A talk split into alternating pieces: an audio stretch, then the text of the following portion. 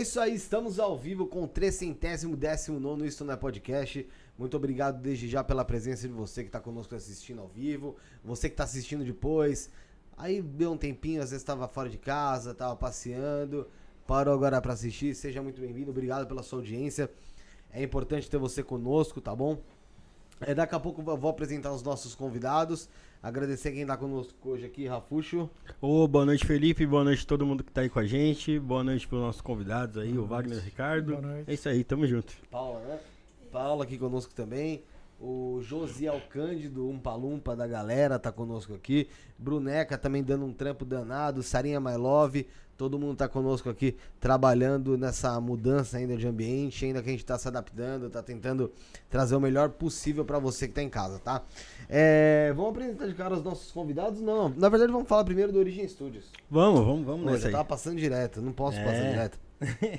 Fala pra você do Origem Studios. Galera, você quer alugar um espaço para fazer seu podcast, fazer seu programa, é, colocar sua ideia em prática, Origem Studios. Instagram, arroba Origem Studios, tá? Com S. Telefone, WhatsApp 11977647222. Tem na descrição o mesmo telefone que você consegue falar conosco do programa, 11 97764 7222. É o melhor espaço para você fazer seu podcast, melhor preço de São Paulo e com a melhor localização, apenas a 30 passos do metrô São Joaquim. Muito perto, muito legal, um prédio com toda a infraestrutura para você gravar seu programa com tranquilidade, trazer seus convidados com tranquilidade. Muito legal. Então, arroba Origem Studios no Instagram ou no WhatsApp 119 7764 7222. Agora sim, Rafael, apresente os nossos convidados. Sejam bem-vindos, Wagner Fiego e Ricardo Sanfilippo, dois caras aqui já passaram, por já aqui. passaram por aqui, né? E trouxeram histórias aqui impressionantes de quem já passou por outras vidas. Inclusive, eles contaram pra gente sobre passagens deles por outras vidas também. Exatamente, é. é. Bacana, bem-vindos aí. Terceira vez que o Ricardo tá conosco, segunda vez que o Wagner tá conosco. Prazer, acho que é um assunto que super encaixa os do, as duas pessoas, né? Um, uma pessoa que um pesquisador que trata sobre reencarnações reais, sobre a vida após a morte, uma pessoa que tem relatos sobre isso, trabalha dentro do, da, da, linha, da linha espiritual, né? Do, da, do Era Branca, que é o. É espiritismo, né? O, é, Branca é uma é, ordem esotérica universal.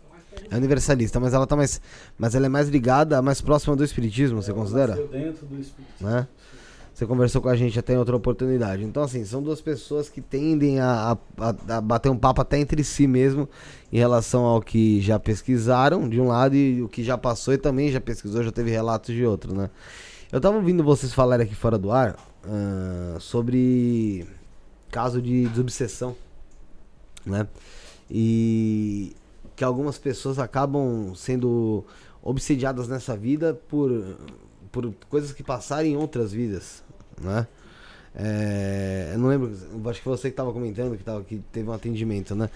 O que, que a gente pode entender sobre isso, o Ricardo? Então, nem tudo que eu passo aqui é projeto daqui, desse momento? É um projeto de, de, de uma outra vida que eu tive, talvez?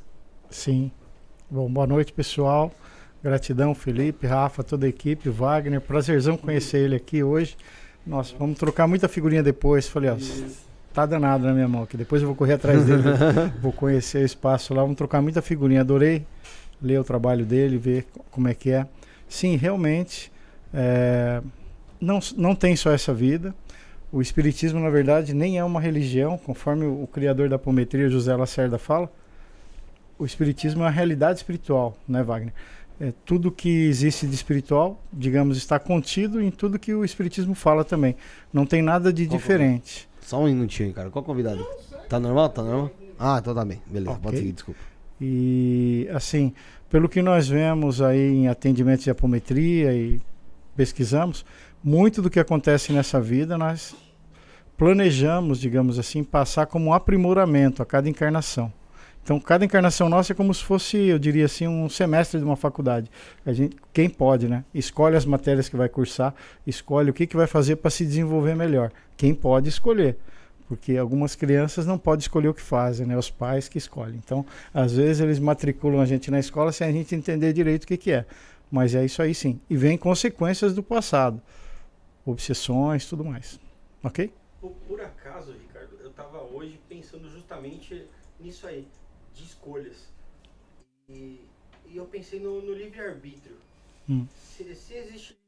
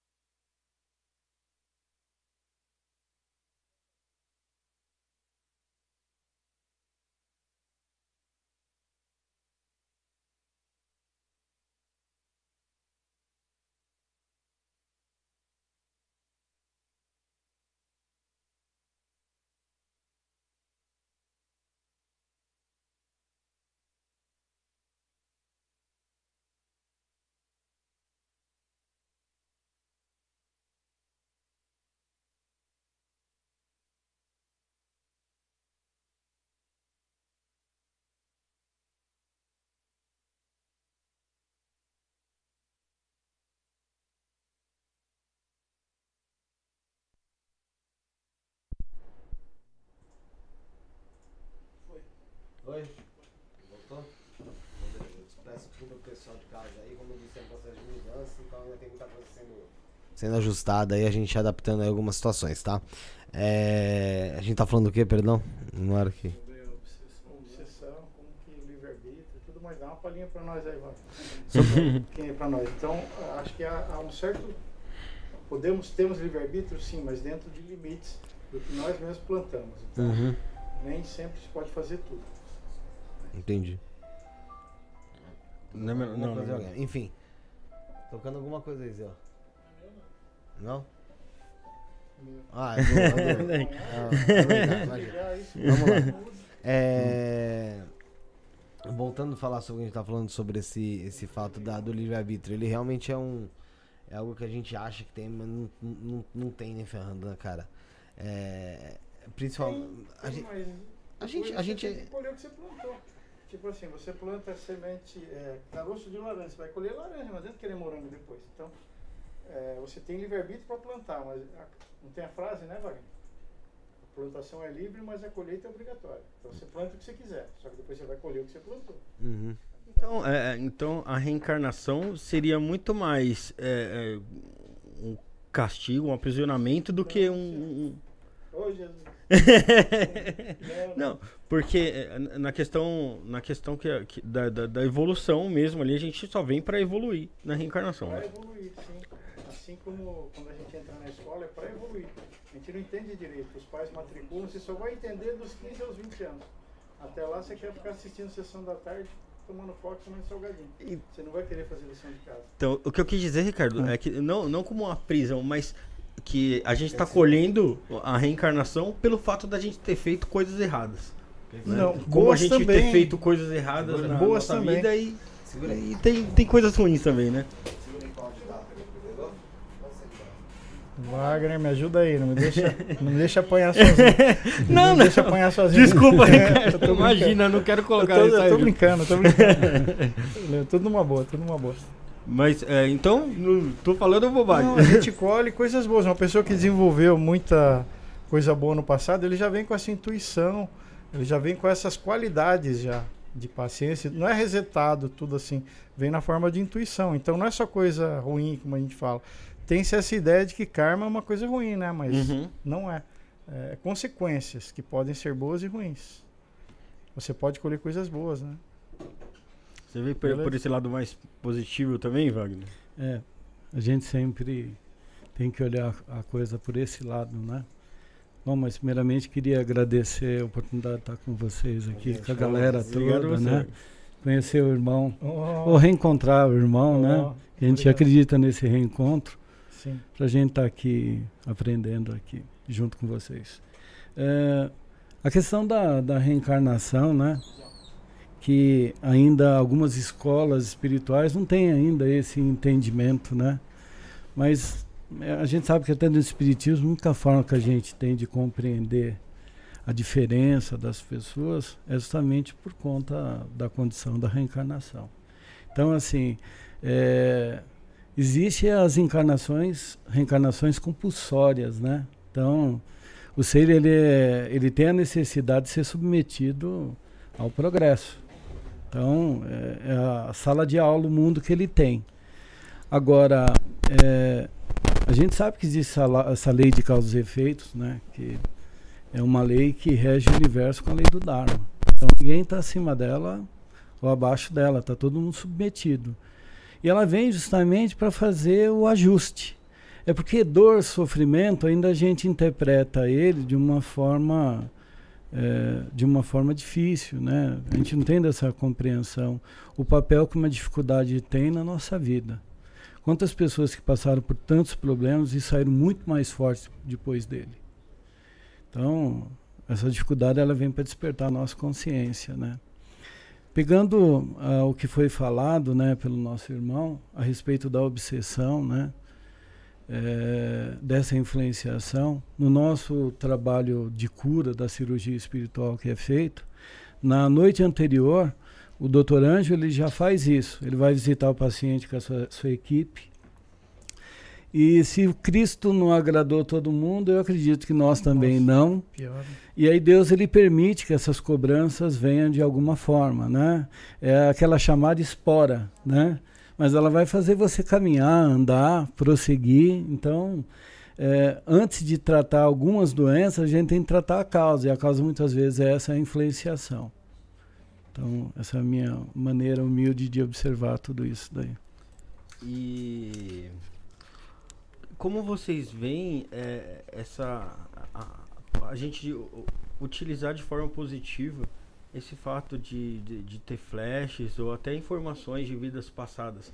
Porque eu imagino que um karma é, é, deve ser muito mais marcante quando acontece algo, algo ruim, né?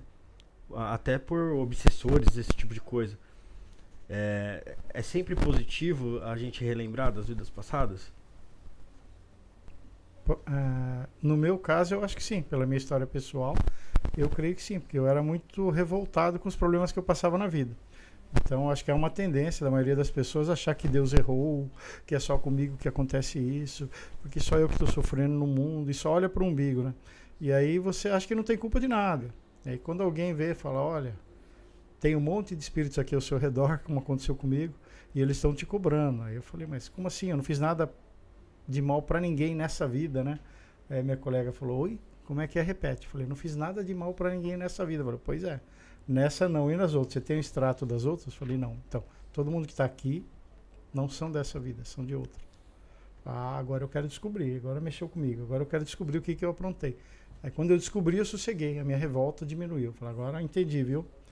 E agora aquela frase que Deus sabe tudo, né? Que que nós estamos passando também está sob controle, ele está olhando, está supervisionando, está tudo sob controle, é para o nosso aprimoramento. Até lembrando que nós estamos aqui provisoriamente, o definitivo não é a vida na Terra. Nós fomos, digamos, destacados do mundo espiritual para cá para ter algumas lições. E é o provisório aqui, não é, Wagner? Nós vamos voltar para lá para contabilizar o que nós aprendemos aqui ou não.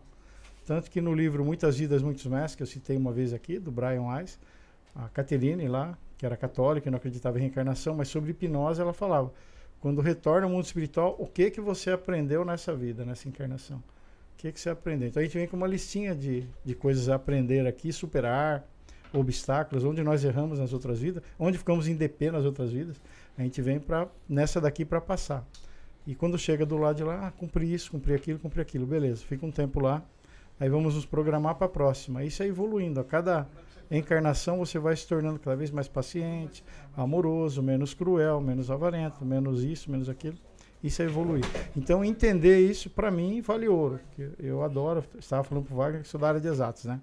Então, eu gosto de entender tudo e ter provas. E para mim é assim. Acredita porque acredita, não, para mim não desce muito bem. Beleza? É objetivo ali, né?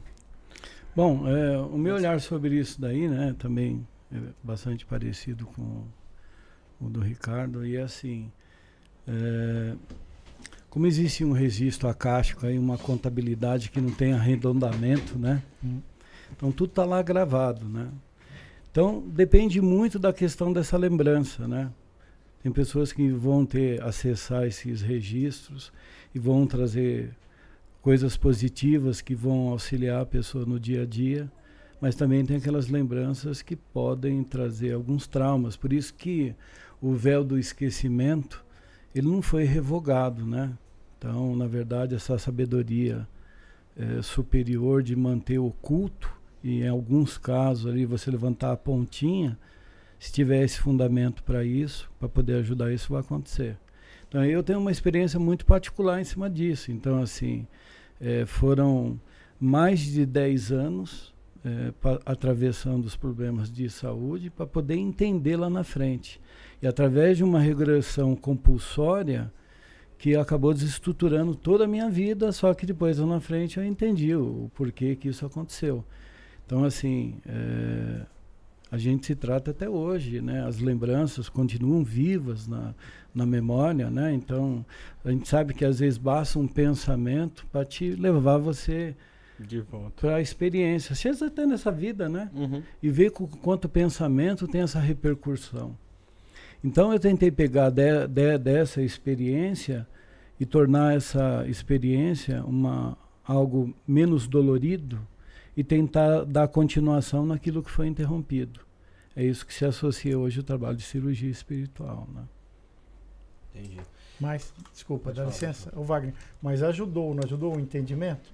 Ajudou horrores, né? Do que se Sim. tivesse sem ter o entendimento, sem ter essas informações, você seria muito pior, né? Não, muito pior. É o que eu falo que eu concordo com ele, porque esse esse entendimento, ele ele que fez realmente a diferença.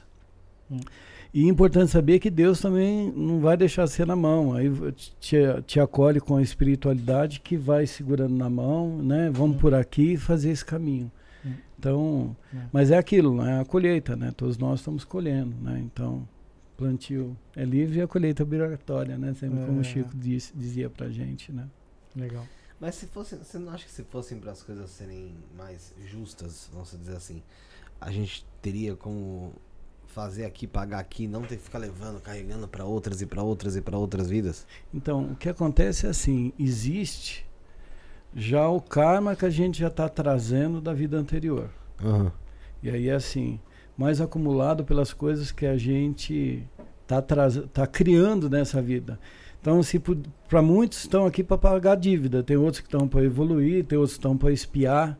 Então, aquele que está pagando, é, se ele tivesse que pagar e, e, e pagar também daquilo que ele está criando hoje, ele não ia nem resolver uma coisa e nem outra, né? Agora, isso que você falou já acontece. Tem muitas coisas que a gente está criando karma e o karma já se desdobra nessa vida. A gente não precisa ir longe, né? O abuso, bebida alcoólica, uso de drogas, é, é, o uso, é, o abuso da alimentação, tudo isso são as causas que vão gerar o efeito. Então tem doenças que já está sendo essa cobrança desse karma. Né? Então, essa, esse é o entendimento. Seria muito bom, realmente, se a gente pudesse acertar porque a gente está vivendo, né? Agora, é, tem situações que a gente cria e que familiares nossos, né, que muitas pessoas que são próximas, que criou uma situação difícil, que se você soubesse disso daqui hoje, tivesse que pagar isso aqui hoje, você tirava de letra. Teria, não, tirar de letra ou teria conflito, né? Não, mas é, é, tem coisas que se, se, a gente soubesse, a gente ia fugir de muita situação, né? Sim, sim. É. Ia escapar de muita situação que a gente não ia se colocar em, é. em rascada. Mas né? sabe o que é interessante? Essa possibilidade de se entrar em rascada, a gente já tem. Porque assim, uma vez que a gente sabe que a lei do Dharma, ela é soberana, é a lei de causa e efeito, hoje todos nós estamos aqui, quando nós vamos dar um passo fora da estrada, a gente sabe que está dando.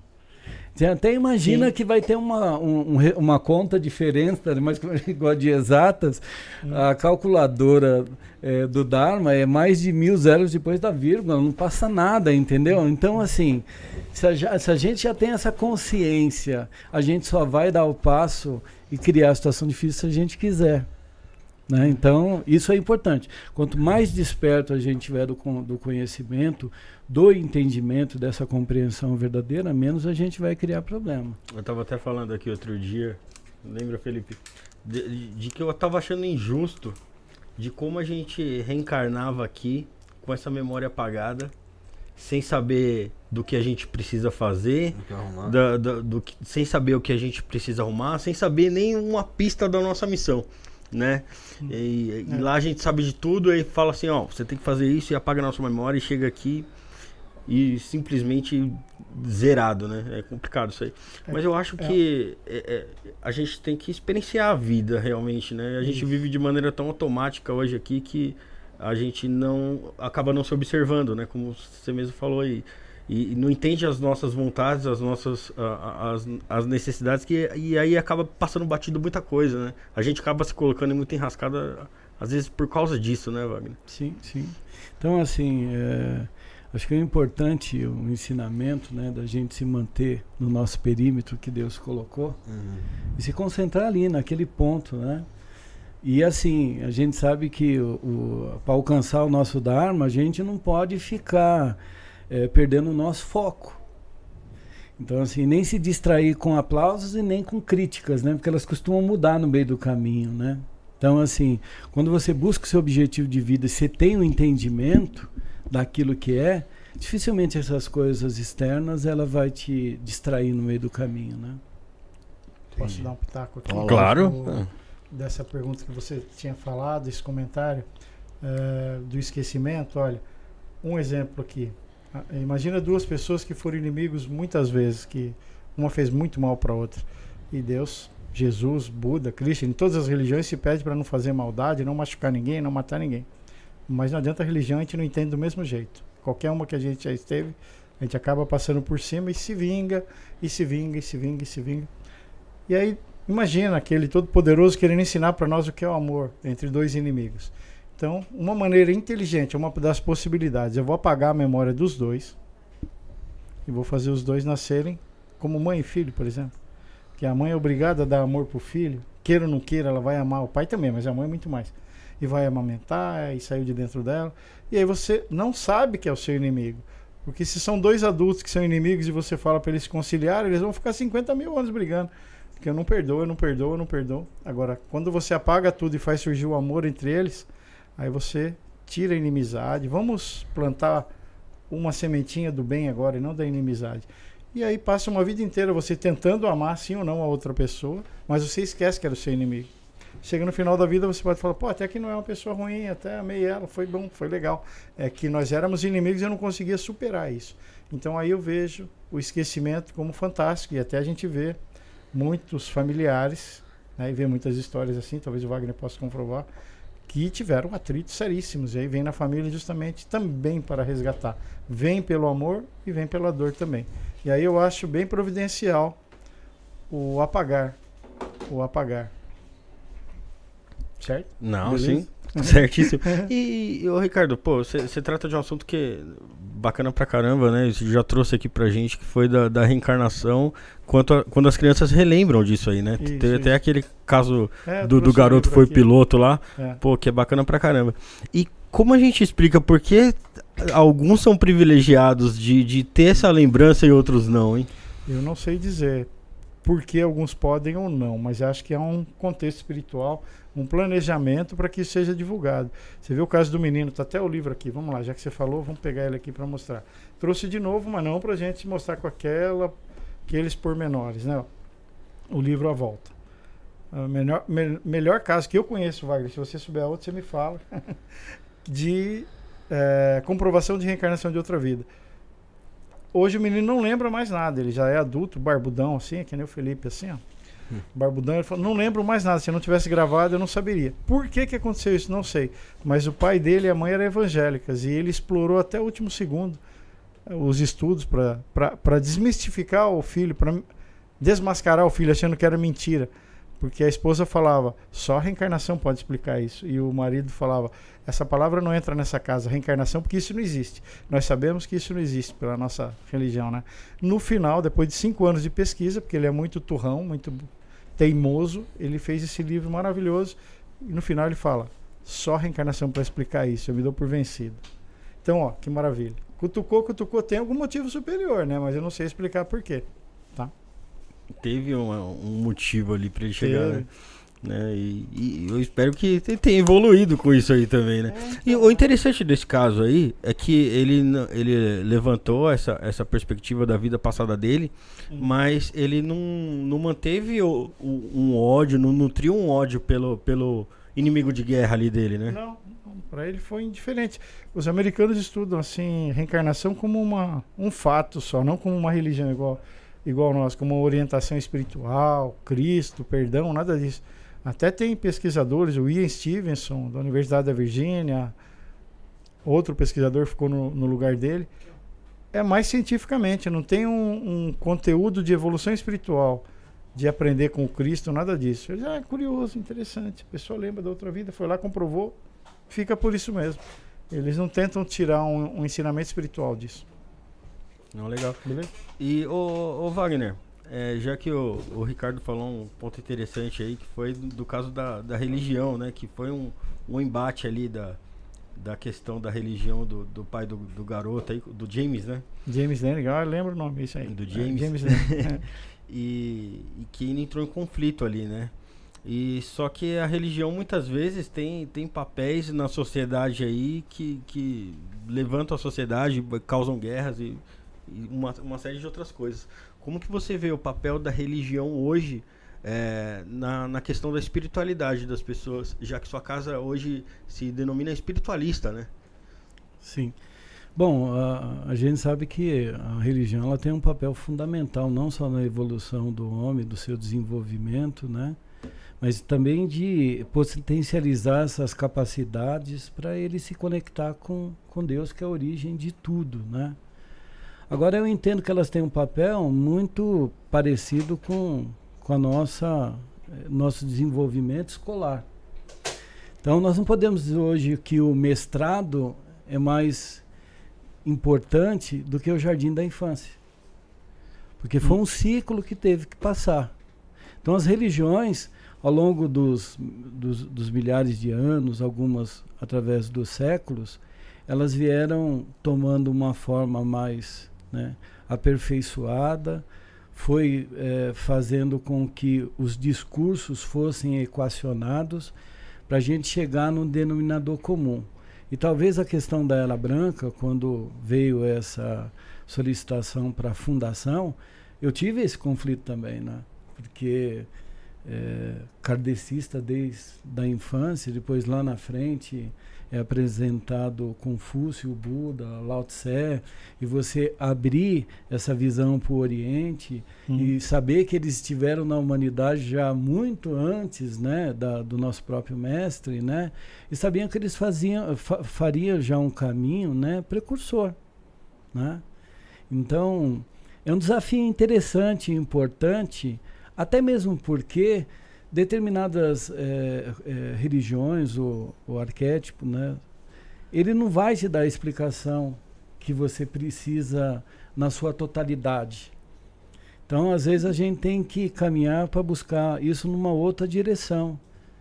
E isso, né, é, quando, quando você entende isso, você abre o teu coração.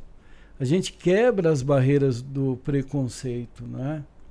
Porque esse caminho, né, é um caminho de longas experiências, né? E na, é como você andar nas margens de um rio, né? Você vai ver é, é, vegetação diferente, animais diferentes. Tudo isso faz parte da composição da obra. Então, se você se focar só um ponto, você vai, você vai se limitar.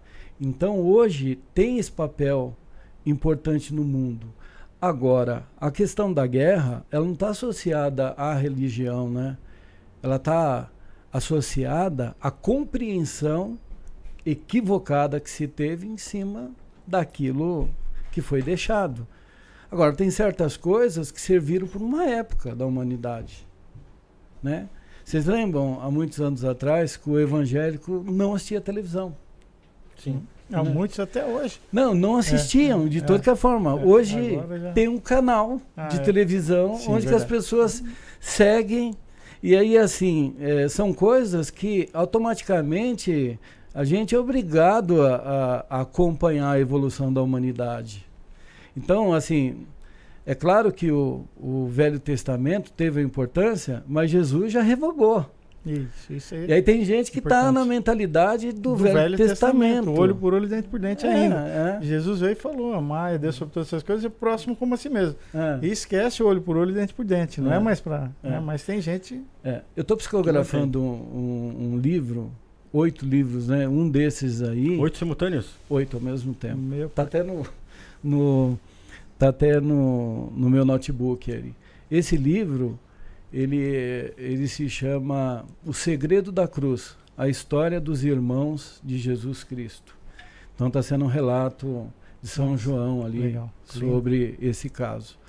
Então tem aquela passagem muito é, significativa onde Jesus é, foi levado para ele a mulher que estava cometendo adultério e ele disse, olha, né, é, questionaram ele sobre aquilo que tinha que ser apedrejada, e ele olha e fala assim: Bom, aquele que não tem pecado que atire a primeira pedra.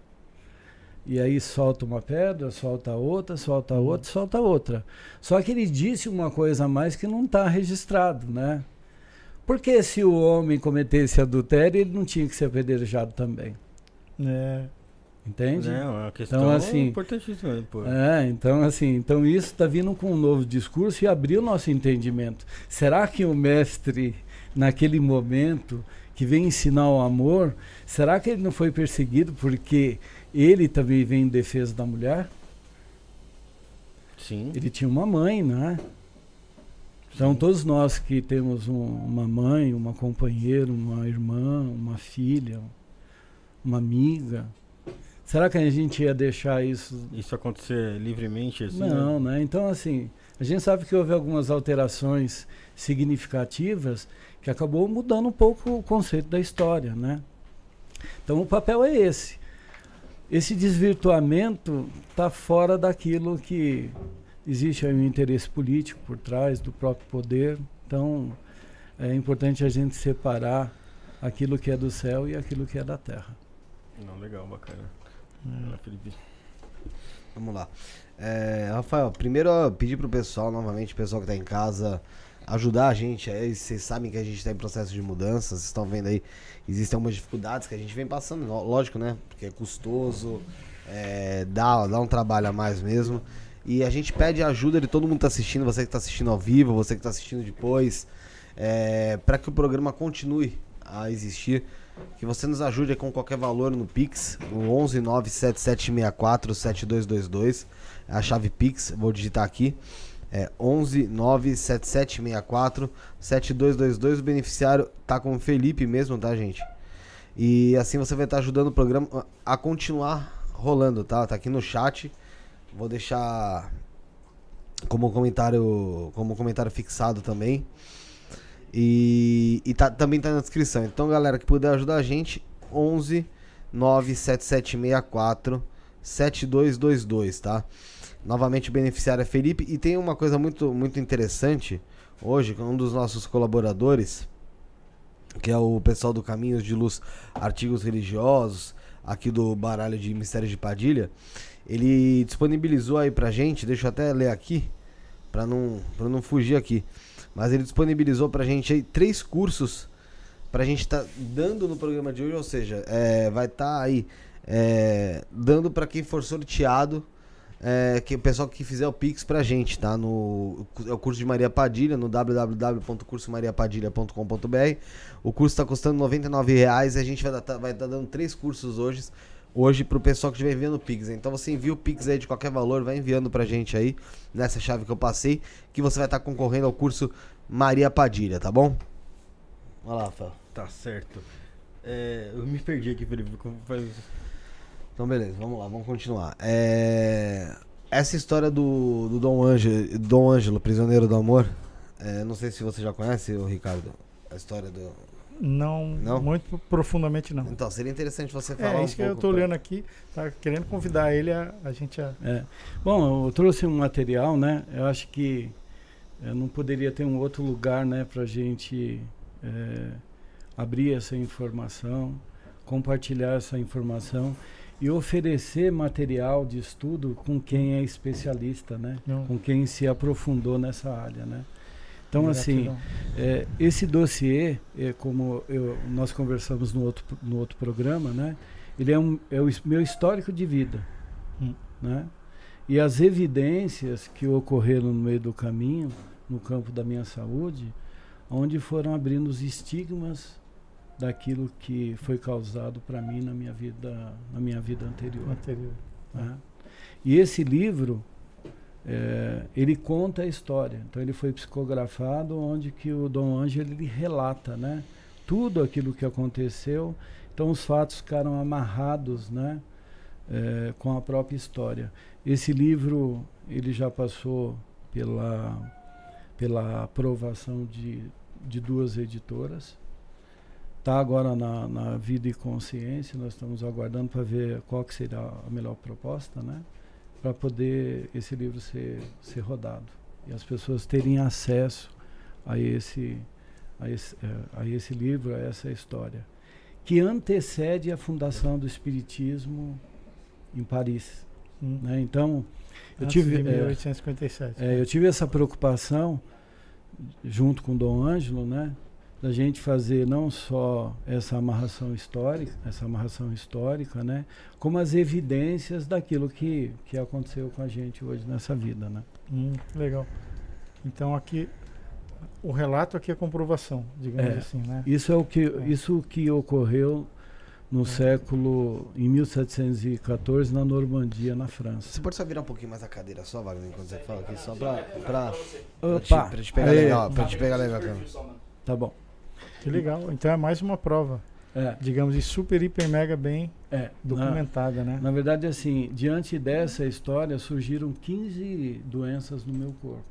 Nossa, então. E que é. hoje elas só é, só hoje a gente está sentado aqui para estar tá conversando sobre isso por conta do trabalho de cirurgia espiritual que é feito hoje, que é Dom Ângelo que me mantém hoje aqui na, na Terra. Né?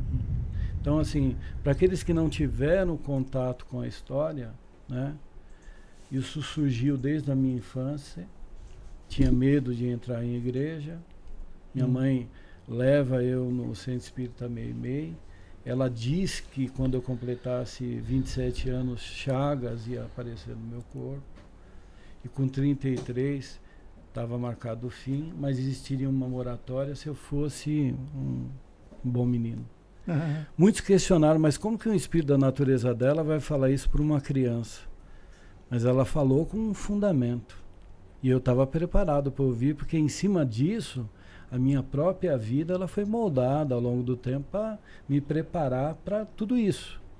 Bom, e lá na frente, antes de eu me tornar profissional, aí eu tinha dediquei a infância a futebol, música, né? A, como o Felipe falou, né? Era a parte recreativa na portuguesa, né? Então, chegou o um momento que eu tinha que renunciar ou seguir a carreira ou a vida espiritual. Então eu não tive que seguir. E aí ocorreu, né? O início do casamento.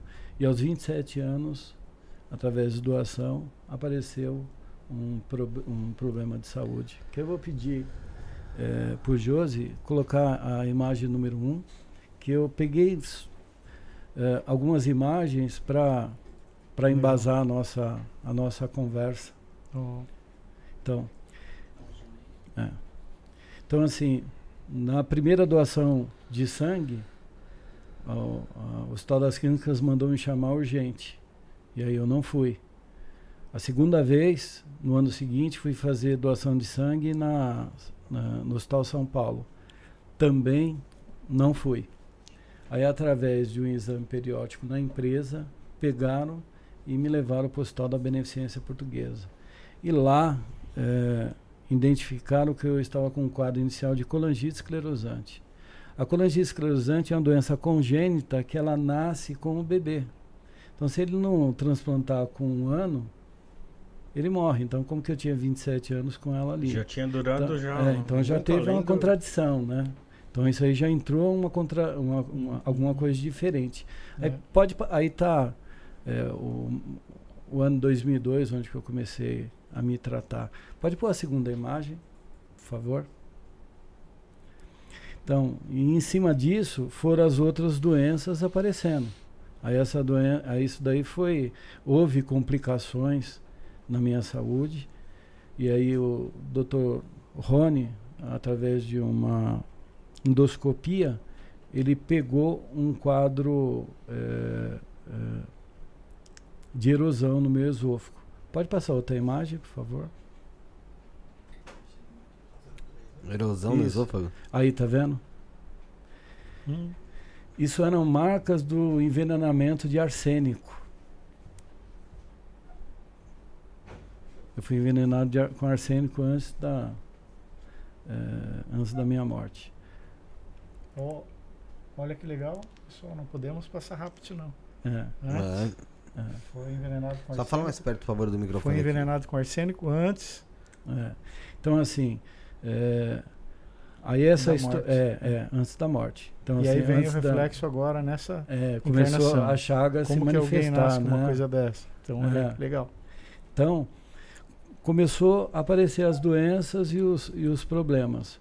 Aí, com 20 anos, como eu escolhi, me dediquei ao espiritismo, né? Então, lá no começo, comecei a psicografar, a psicofonia, né? O trabalho social dentro da casa de uma maneira normal. Isso aí foi até o momento que começou a aparecer isso daí. Aí chegou próximo dos meus eh, 33 anos, onde era a data que estava marcada para o final da minha final da minha vida. O fato interessante disso, que quando eu me casei, uh, uh, a mãe dos meus filhos, né, ela tinha passado numa benzedeira e a benzedeira disse que ela ia se casar com um rapaz da mesma idade que ela, que esse rapaz com 27 anos iria contrair uma doença grave, que os médicos não descobririam, com 33 anos ia ter a minha partida. Então eu já vi que as informações, isso acabou me preocupando, né? É, Porque é. tinha Poxa. que trabalhar a minha cabeça e começar a fazer, fazer esse caminho, né? Do entendimento e ver onde que eu poderia fazer para tentar amortizar, não é? Toda essa situação. E, e, Wagner, nesse, nesse caminho aí que você encontrou a, a espiritualidade, que você começou a trabalhar a mediunidade, você se preparou mais para terminar essa passagem aqui aos 33? Ou você já pensava é, que algo te ajudasse a estender essa passagem por aqui, como, como aconteceu e como, como acontece até hoje? Então, eu acredito, sempre acreditei na espiritualidade. E sempre acreditei no Dr. Ângelo. Que a princípio, né, durante o início da minha caminhada com ele, ele vinha dentro da casa como um preto velho, Pai Benedito. E ninguém sabia que era essa uma das reencarnações dele. Então, ele sempre veio como um, um vovô conselheiro, né? É, olha só, então, para quem tem preconceito da Umbanda, pessoal aí, tá certo? Vinha como um preto velho, mas na verdade não era, certo? Não era, né? É, então, pode atuar nas duas linhas, digamos assim, no Espiritismo e na Umbanda, sim, com a mesma sim, propriedade, sim, certo? sim, sim. sim, sim. Porque a gente tem as roupagens, né? Então tudo vai de acordo com essa, essa necessidade. Então, ele mesmo me colocava essa fé, essa minha, essa minha confiança, né? Em cima daquilo que ela feito. Então não tinha outra coisa a fazer, a não ser tentar fazer o melhor e viver como se fosse o último dia da minha vida, né? Hum. Que a gente também não sabia de amanhã. Nós... É, também não sabe. A gente Entendeu? pode estar aqui hoje, amanhã não tá. É, tá certo? Posso fazer uma pergunta pro Wagner? Claro, claro. Não, não, o programa é aberto para vocês. Porque eu percebo que algumas pessoas que, que eu já vi atendimentos, alguns guias espirituais, falaram para elas que, que são médiums, né? Que seria muito importante eles trabalharem de alguma forma fazendo caridade, não importa de que forma, se é no espiritismo, se é na Umbanda, se é católico, se é falou isso é fundamental para você como forma de resgate kármico e como forma de preservação da sua saúde. Então, eu lembro de ter conhecido uma pessoa que tem esclerose múltipla e tem epilepsia, em 27 anos. E sofria muito, tomando muito remédio. E o guia espiritual falou: olha, se você trabalhar é, com caridade, em qualquer lugar que seja, isso vai amenizar tanto a sua doença que ela vai ser como uma gripe para você. Você vai morrer bem velhinha e não vai morrer por conta disso. Então, aí minha pergunta é: você já viu, é o seu próprio caso, pelo que eu percebo, né? E, que há uma diferença muito grande entre uma pessoa estar trabalhando com caridade ou não, se isso influencia a vida dela, se ela tiver doenças, por exemplo, se ela tiver problemas. O ato de caridade, né, independente da religião, ele auxilia, Wagner.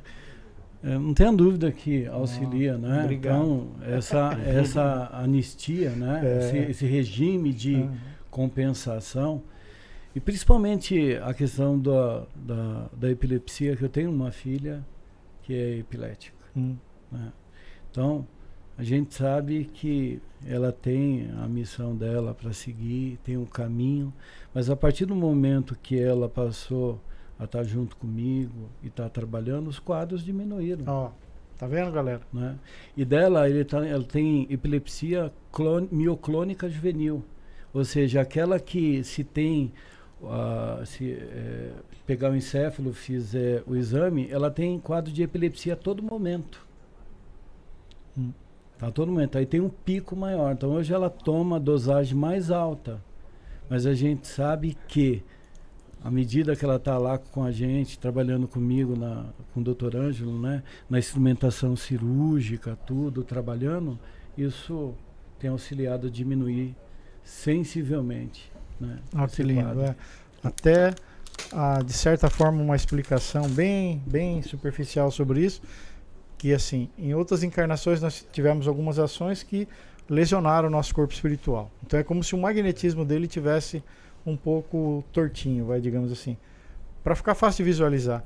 E a cada trabalho de caridade espiritual ou não que nós fazemos ajudando o próximo, nós recebemos uma carga de energia que passa por nós para ajudar o outro, até nos passe, no reiki, no jorei e tudo mais, que esse campo magnético, ao passar por dentro de nós, vai harmonizando esse campo magnético nosso que estava distorcido de outras vidas. Então, vai amenizando as doenças, o desconforto, a dor, tudo mais.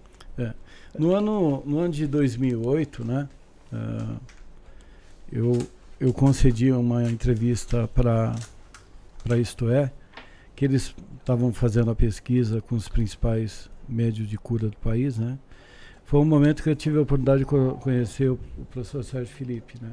Então ele sai na matéria junto com a gente.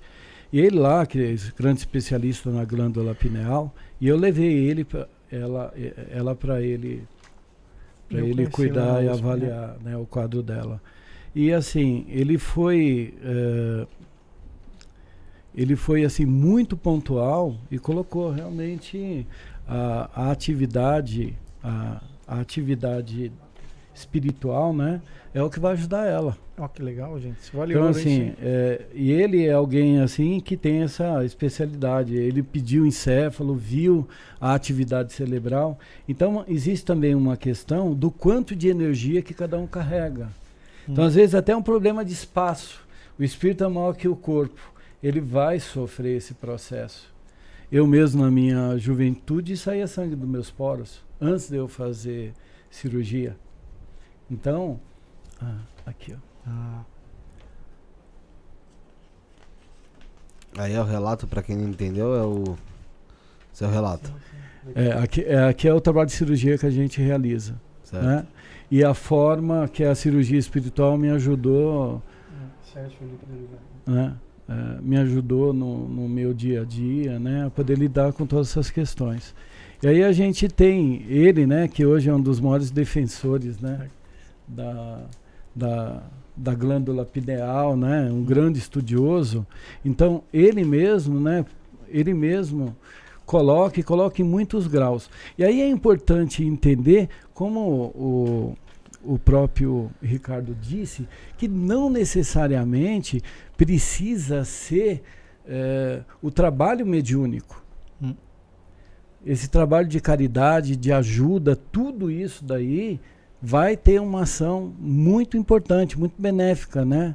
Então, aquela prestação de serviço, né? Você, é, quando o mestre fala assim do dízimo, ele fala 10% Não necessariamente é do salário, mas é do nosso tempo, né?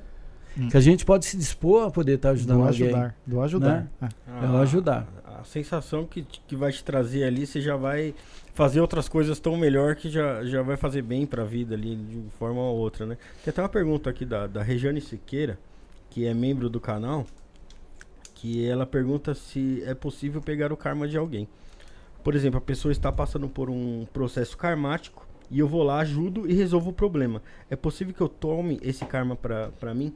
A gente teve aqui o Jordelei, do Portal Paz, que ele falou pra gente que quando o filho dele era bem pequeno, ele viu um obsessor é, sugando as energias do filho dele, o filho dele chorando lá, desesperado, e o mentor dele falou que ele não podia intervir naquilo, que era um processo que ele teria que passar. Então, é, se não for a escolha da pessoa procurar é, uma ajuda, no caso da espiritual, é, se a gente intervir, no caso de, de alguma caridade, fazer alguma coisa assim, a gente pode acabar atrapalhando o processo kármico e até atrair pra gente esse processo? Wagner, por favor, começa. Não, tá bom. Bom, é, por isso que é, não basta boa vontade para ajudar uma pessoa.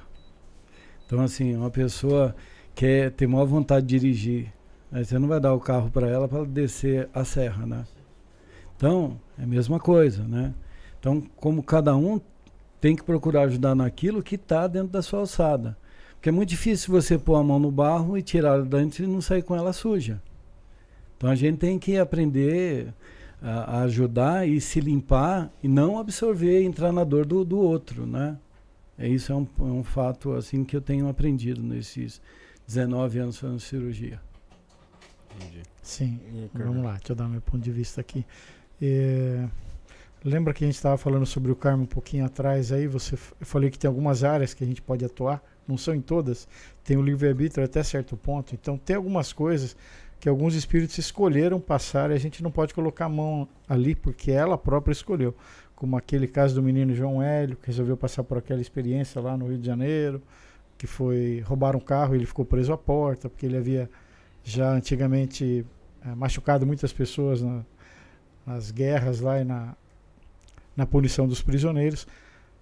Então, às vezes, nós podemos atrapalhar, é, mexendo, atrapalhar o que ela própria se programou. Mas eu sou do seguinte princípio, da frase que eu falei agora há pouco, né? Amai a Deus sobre todas as coisas e o próximo a si mesmo, como a si mesmo. Tentar ajudar até onde é permitido, até onde é possível. Eu não sei o karma da pessoa. Então eu não posso ver uma pessoa passando dificuldade na rua e falar, eu não vou botar a mão aqui, senão eu vou gerar karma. Ele está precisando de ajuda. Eu vou tentar ajudar. Se eu não conseguia, é porque não era permitido, ele não merecia ser ajudado. Mas eu não vou ver, ah, é ele que gerou isso na outra vida, eu não vou colocar uhum. a mão ali eu vou colocar. E eu já passei mal para burro ajudando pessoas, o tempo todo acontece isso. Médios sentem isso o tempo todo. Mas isso é uma forma de caridade. Ninguém desencarnou ajudando o próximo assim. Que eu vi. Próximo de mim, não, tá? E de vez em quando a gente passa mal. Tanto é que em trabalhos, às vezes, quando há incorporação, e se passa um espírito muito negativado, muito desequilibrado, o médium fica passando mal. E aí vem um guia, um preto velho, um caboclo, e ali benze, e, e dá os passos e tira a energia. Bom, então, assim, eu acho que a gente pode tentar fazer tudo, como ele tentou fazer para o filho dele. Até que falaram: não, aqui você não mexe. Está proibido. Ele não tem esse mérito, o karma dele não permite isso. Então, tudo bem. Mas e se fosse permitido? Você não ia ajudar o seu filho? Quem que não vai querer ajudar? Todo mundo vai querer ajudar, até se for para se machucar. Se não for permitido, Deus vai dizer não, não é, não vai conseguir. A gente tenta, tenta, tenta e não vai dar certo. Se for permitido, aí a pessoa vai ser ajudada, ok? Vai gerar karma? Poxa, se todo mundo que se ajuda. Eu tenho um pouco de dúvidas disso. Todo centro espírita humanista está ajudando pessoas, está ajudando a tirar obsessores, e aí está gerando karma para os guias que estão ajudando, ô Wagner? Não, não está. É assim. É, não está. É, né, essa é uma questão. Então, por isso aqueles espíritos que estão ali, eles também estão preparados para fazer aquele, é, aquele, aquele trabalho, aquele é. trabalho né? Isso, eles estão preparados. Exatamente. Então, são especialistas para aquilo.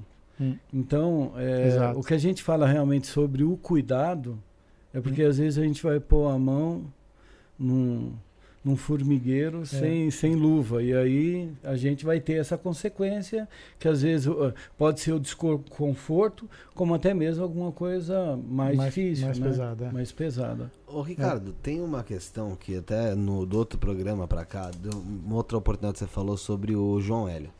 Hum. E muita gente, até, até agora mesmo o próprio De Leon tá aqui falando que é, Bom, muita gente contraria essa opinião, né? De, hum. Em relação ao, ao, ao caso de, do menino João Hélio. É, e da, da, é uma, explica pro pessoal um pouco melhor como é que foi isso. É uma carta psicografada? Como é que foi isso? É, eu não conheço pessoalmente ele, nem a família dele, nada. O que eu li foi na mídia. Né, que houve um assalto no Rio de Janeiro. Ah, houve assalto. Uma criança estava presa à porta do carro e foi. Ela foi é, arrastada. Arrastada, machucou, sensibilizou todo mundo.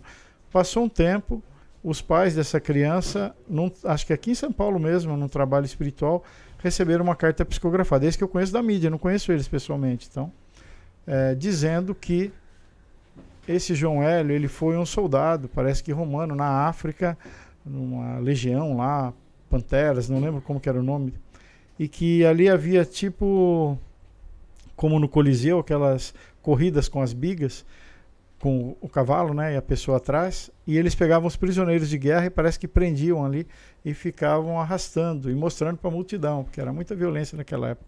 E a multidão aplaudindo. E quando aplaudia, esse João Hélio era o, o líder ali do exército que fazia isso. Então ele se sentia enaltecido, com poder tudo.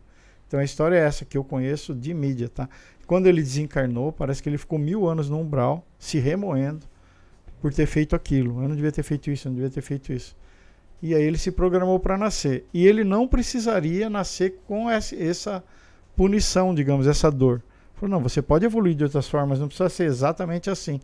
Mas ele, ele por uma questão de honra dele, e ele, pelo que eu entendi foi isso, ele falou, eu quero passar por isso. Não que ele era obrigado a passar por isso, ele podia evoluir de outra forma, tá?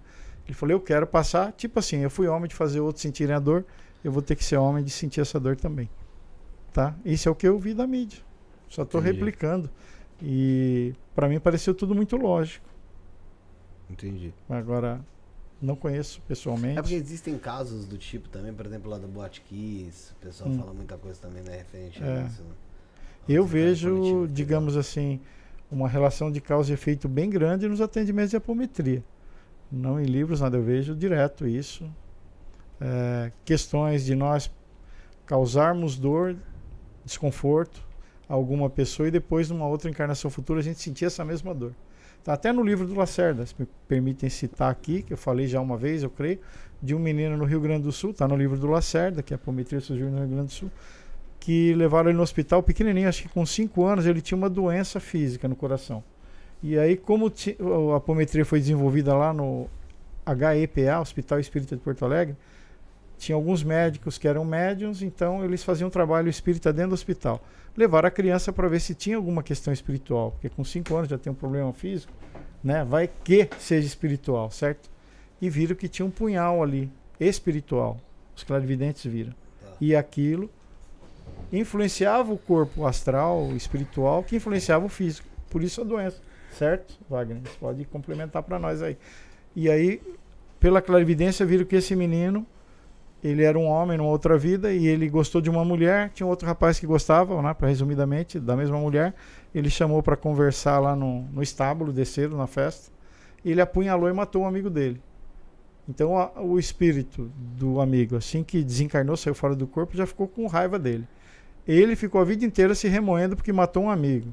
Também, formas mentais, tudo mais. Isso daí gerou aí, energias que, é, por um processo kármico, é, foram, digamos assim, condensadas no coração dele. E ele veio com um problema no coração. Então, é, há essa lei de causa e efeito que a gente pode ver de diversas formas, diverso, diversas religiões. Na apometria eu vejo direto isso.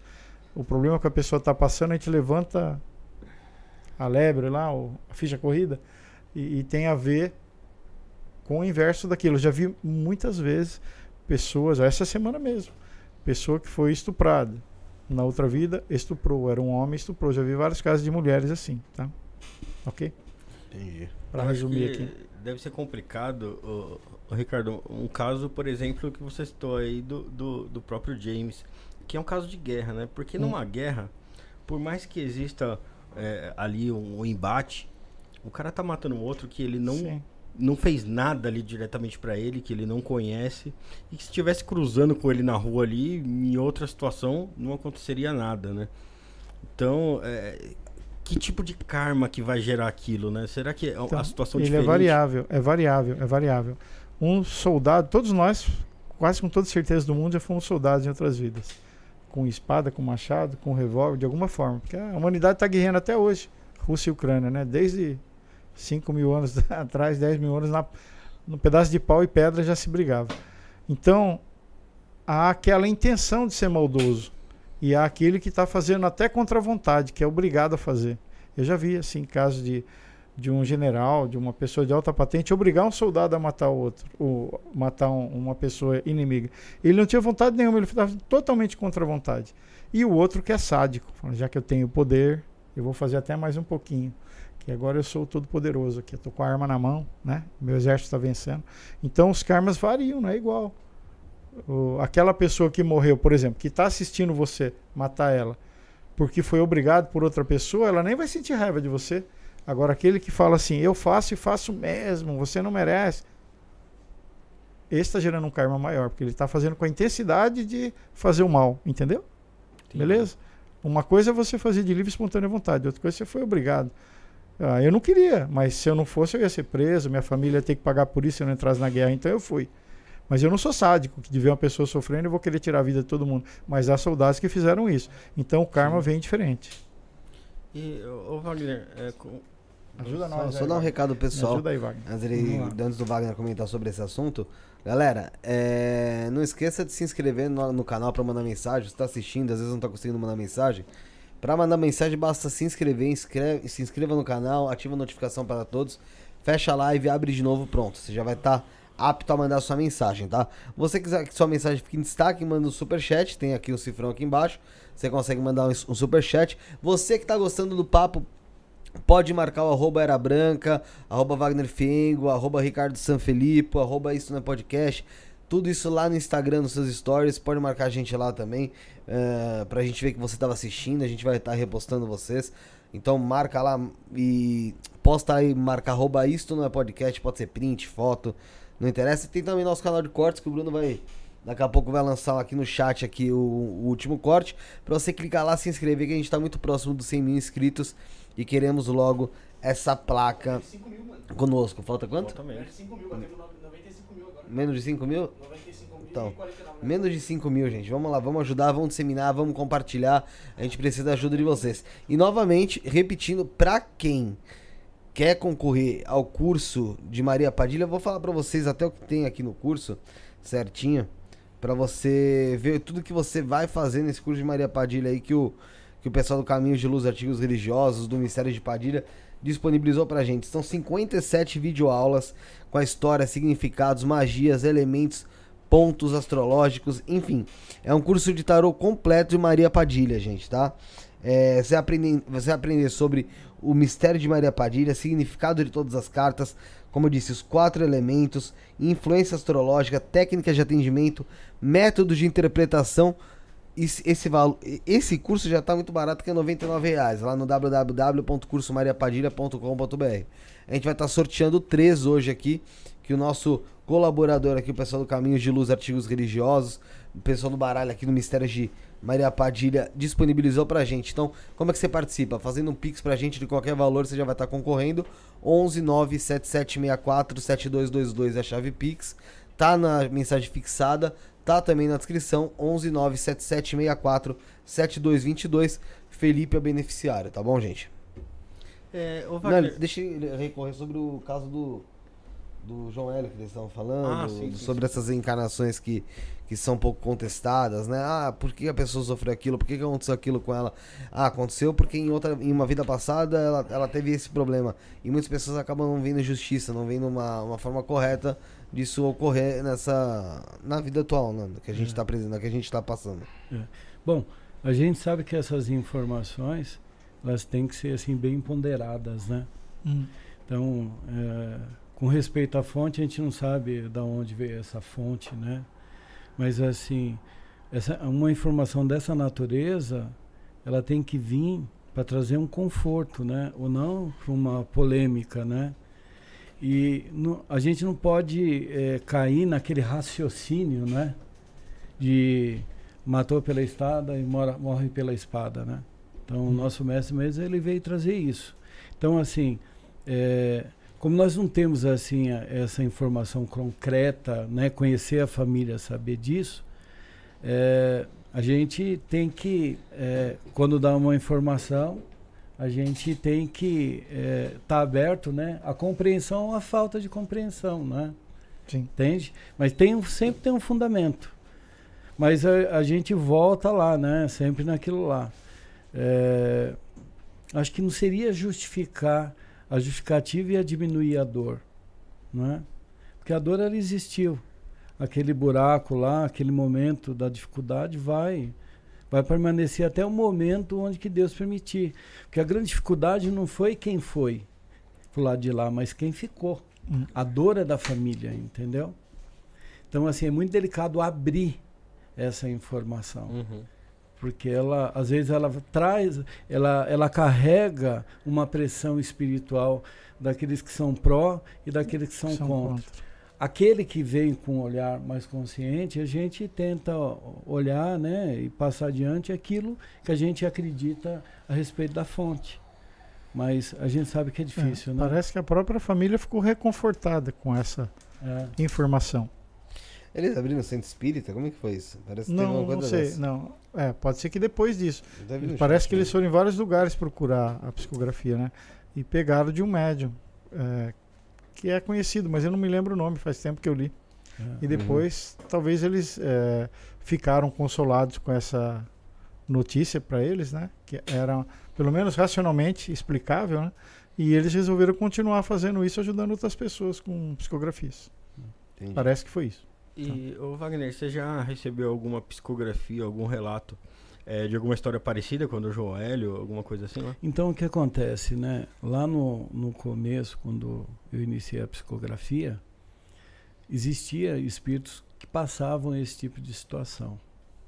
Mas a gente tentava sempre deixar a família ou quem foi buscar isso, né, ali presencialmente, tentar guardar aquilo ali com eles para não passar isso para frente. Uhum. Então, eu, a gente tinha esse cuidado de fazer. Hoje, a gente tem o, o, trabalho de psicografia no primeiro domingo do mês, que é a missa dos antepassados, né? Onde que os espíritos são preparados para poder trazer a comunicação. Mas não vai ser nesse campo mais genérico, né, contando da situação do estado, ele vai se dirigir para aquela pessoa que está ali. E mais importante do que aquilo que está escrito é trabalhar essa percepção em quem está recebendo. Por isso que assim, quem não viu, não presenciou, não teve no momento, não vai saber da, é, não vai, muitas vezes, né? É, por mais que venham provas concretas e tudo, sempre vai ter aquele ainda que vai contestar. É, se até Jesus é. não aceitaram plenamente. E o Chico, né? E o Chico, então. Ele teve que passar muita situação desse tipo. Então, ocorrem casos assim. Tem espíritos que disseram a psicografia, e contando o cemitério que ele estava enterrado na Vila Formosa, na quadra tal, e para me entregar essa carta lá na casa da família, que eu não conhecia.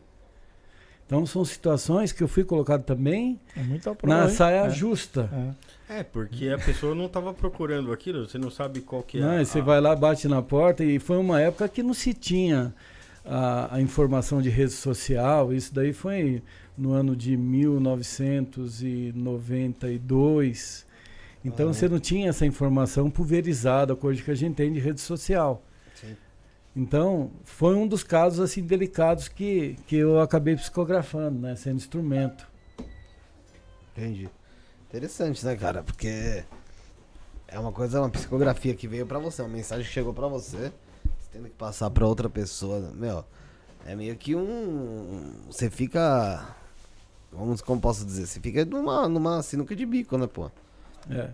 Então, mas a gente vai, né? Chegou até a família, conversou direitinho, entreguei a carta. Mas antes disso eu tive que me explicar, né? Começava a bater na porta de alguém.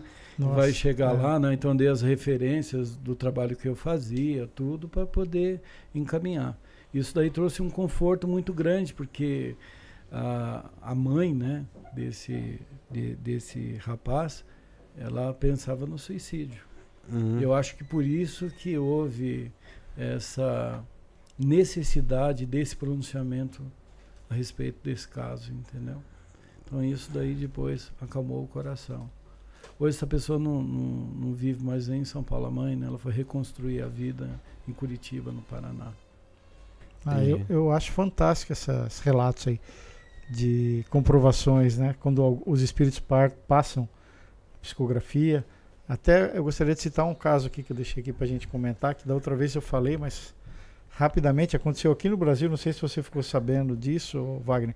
Saiu lá na tribuna do Ceará. Isso eu vi replicado aqui em São Paulo, acho que no Estadão, de um, uma mãe tinha um filho lá chamado Juven, é, Galdino, Galdino, no Ceará, e ele saía, é, era solteiro, ele ia em algumas vaquejadas, em algumas festas, ficava alguns dias fora de casa. E ele, de repente, ele desapareceu, ficou muitos dias fora de casa, a mãe ficou preocupada, falou, aconteceu alguma coisa.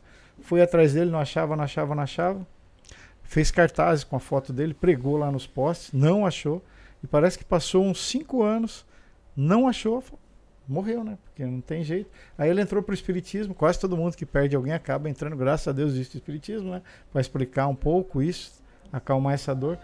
E aí ela, participando de um trabalho de psicografia no centro, um médium lá passou falando: olha, procura no, na Lagoa do Juvenal. Deu até esse nome. Pesquisem na internet. E ela não sabia de nada. Ela foi na tal Lagoa do Juvenal que existia lá, perto não sei quantos quilômetros longe, lá 50, 100, porque acharam um corpo lá. Olha, o médium que não sabia de nada passou essa mensagem. Haviam achado um corpo lá e não identificaram quem era, foi enterrado como indigente.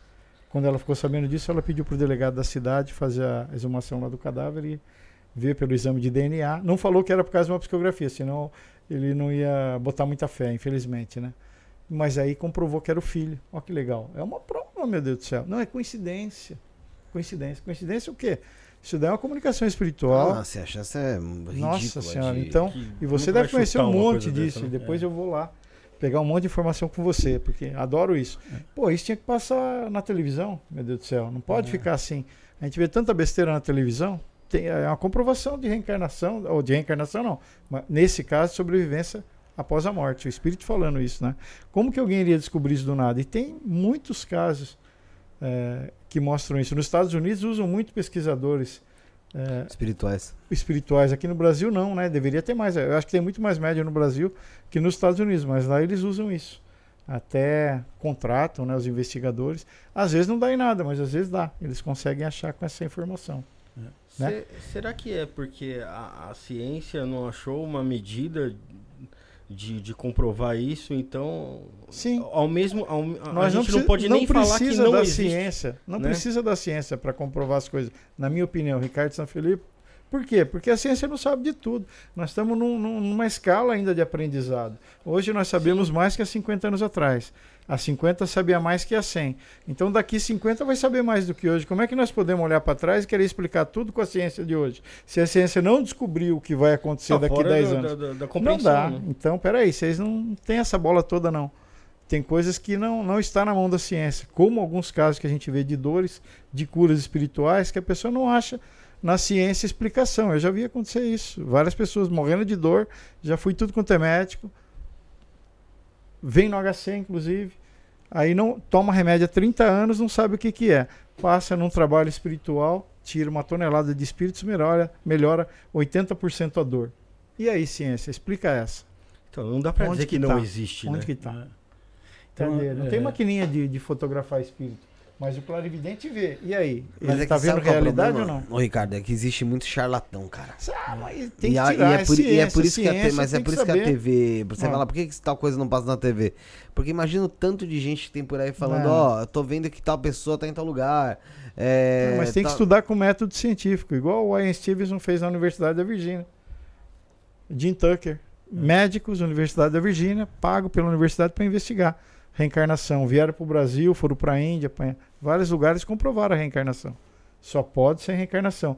Já pensou que legal um médico falando isso na universidade?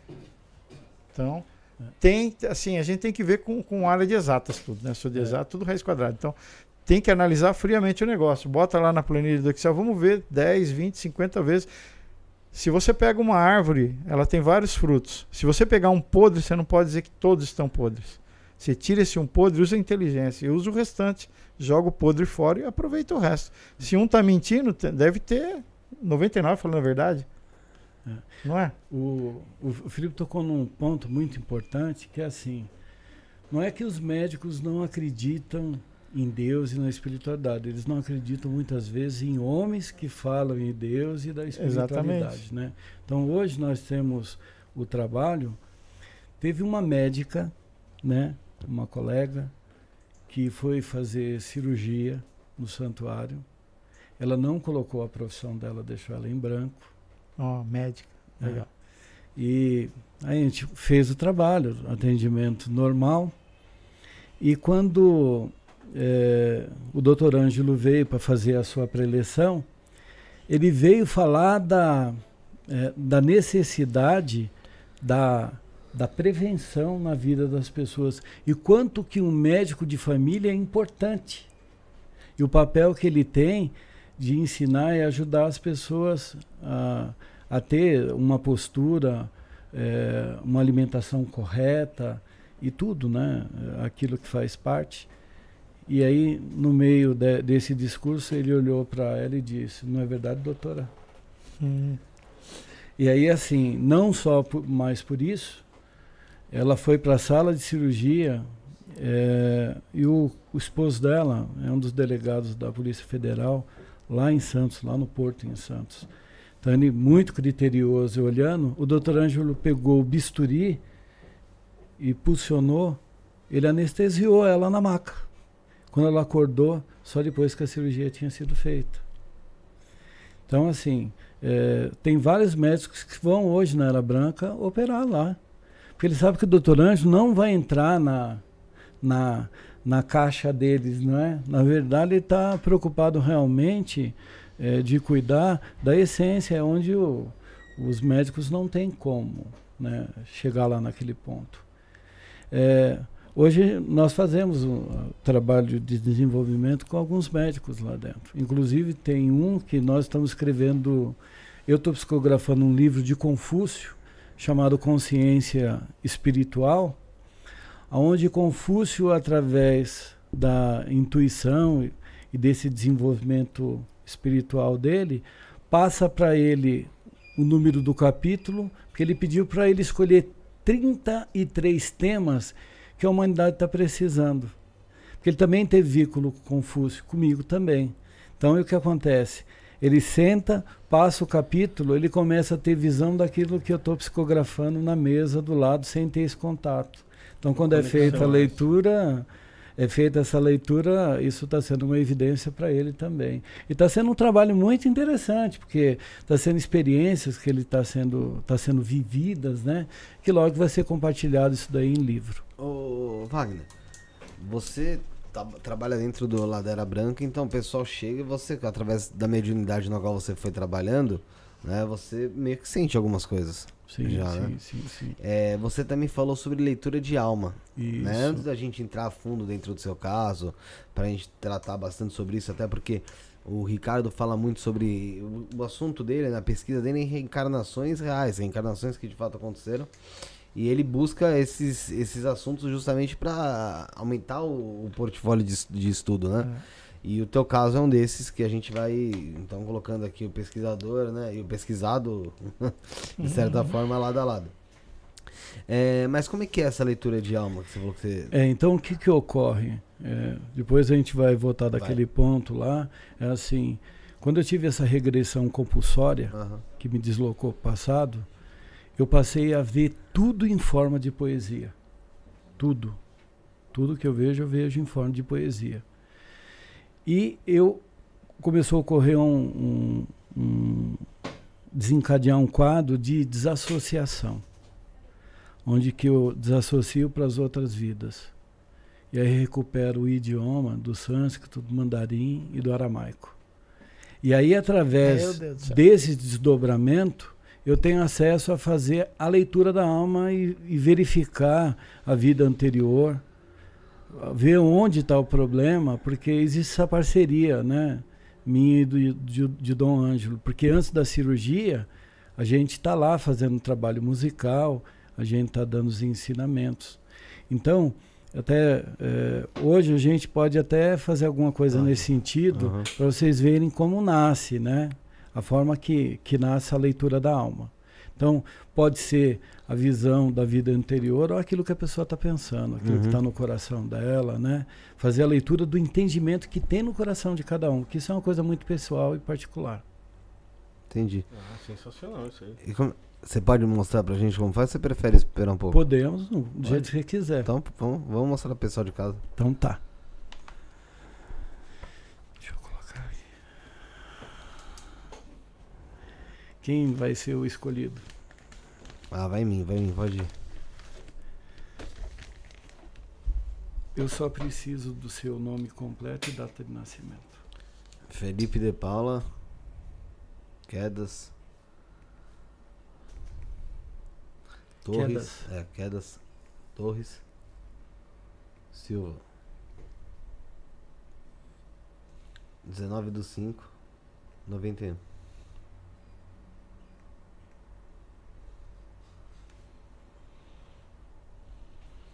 Então, assim, quando a gente entra nesse estado, isso está sendo já intuído e inspirado para que isso nasça sem a interferência. É,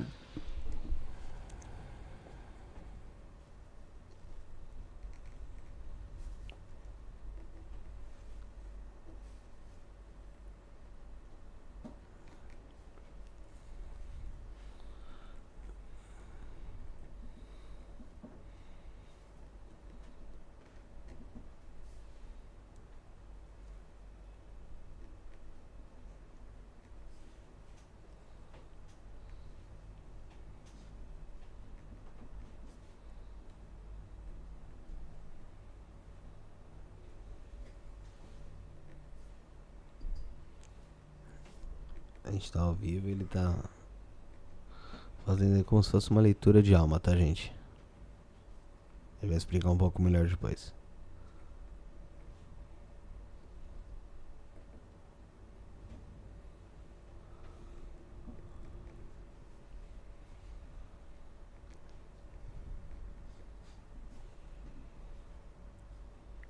E é totalmente intuitivo, né, Felipe? A gente realmente nem sabia automático como que seria que aconteceria isso aqui.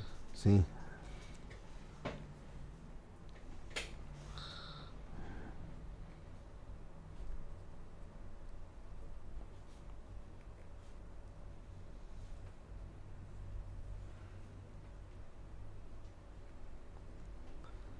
Quem quiser pode ir mandando sua mensagem também. Daqui a pouco a gente vai falar dos nossos colaboradores. Vai continuar com mais perguntas. Aí vai contar mais o caso do Wagner aí pro Ricardo também.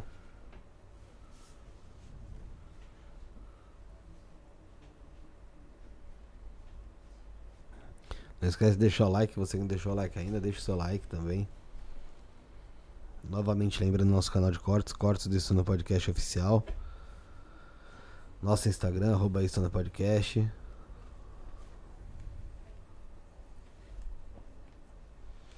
Para quem quer conhecer a Branca, tem o arroba Era Branca, tem também o Wagner Fiengo.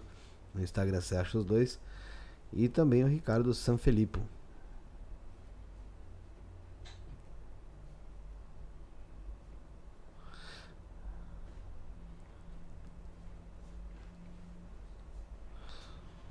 O De Leão tá falando que em outra vida eu fui casado com o Josiel.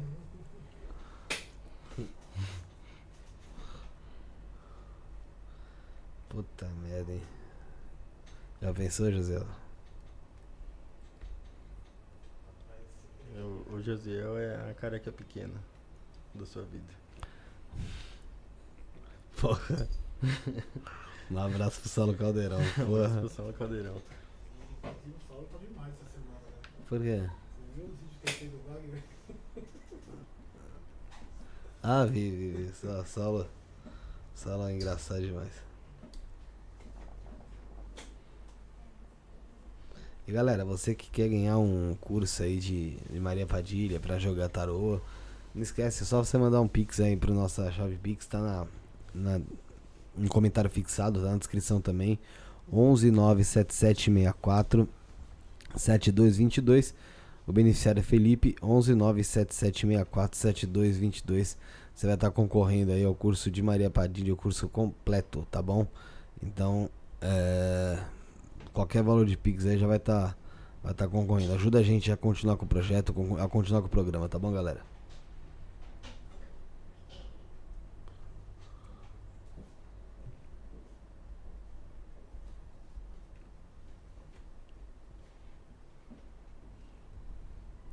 Essa, essa, daqui a pouco eu vou perguntar aqui. Tem pergunta do chat, mas.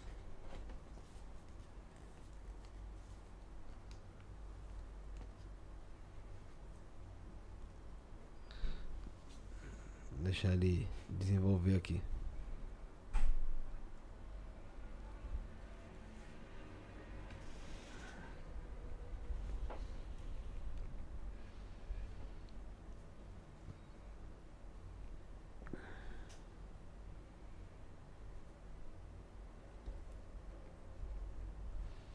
Estamos ao vivo. Você que estiver assistindo depois também pode ajudar a gente, pode seguir no Instagram. Você que estiver assistindo já no gravado, tá?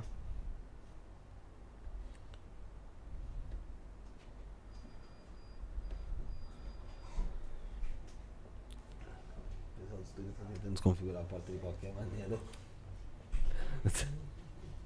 Não sei o que tá acontecendo aí. Vai ser vídeo. É.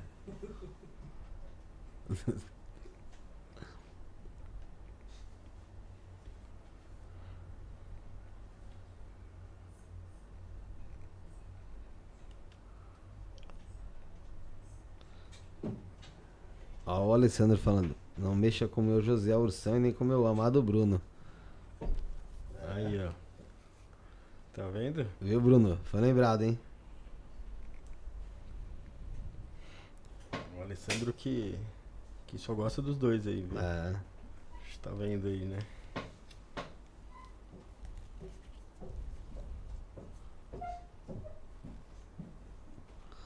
E o José Ursão.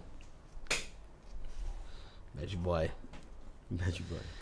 Galera, se inscreva também no nosso canal de cortes, Cortes do Estúdio Podcast Oficial. Lá a gente tá próximo dos 100 mil inscritos. Vai ajudar bastante você se inscrever lá. O Bruno, o Alessandro falou aqui pra não mexerem com o amado Bruno dele.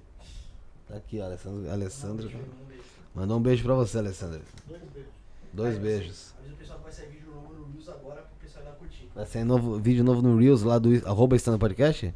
Isso, vai. Então, bala. Arroba Estando Podcast vai ter conteúdo novo lá no Instagram.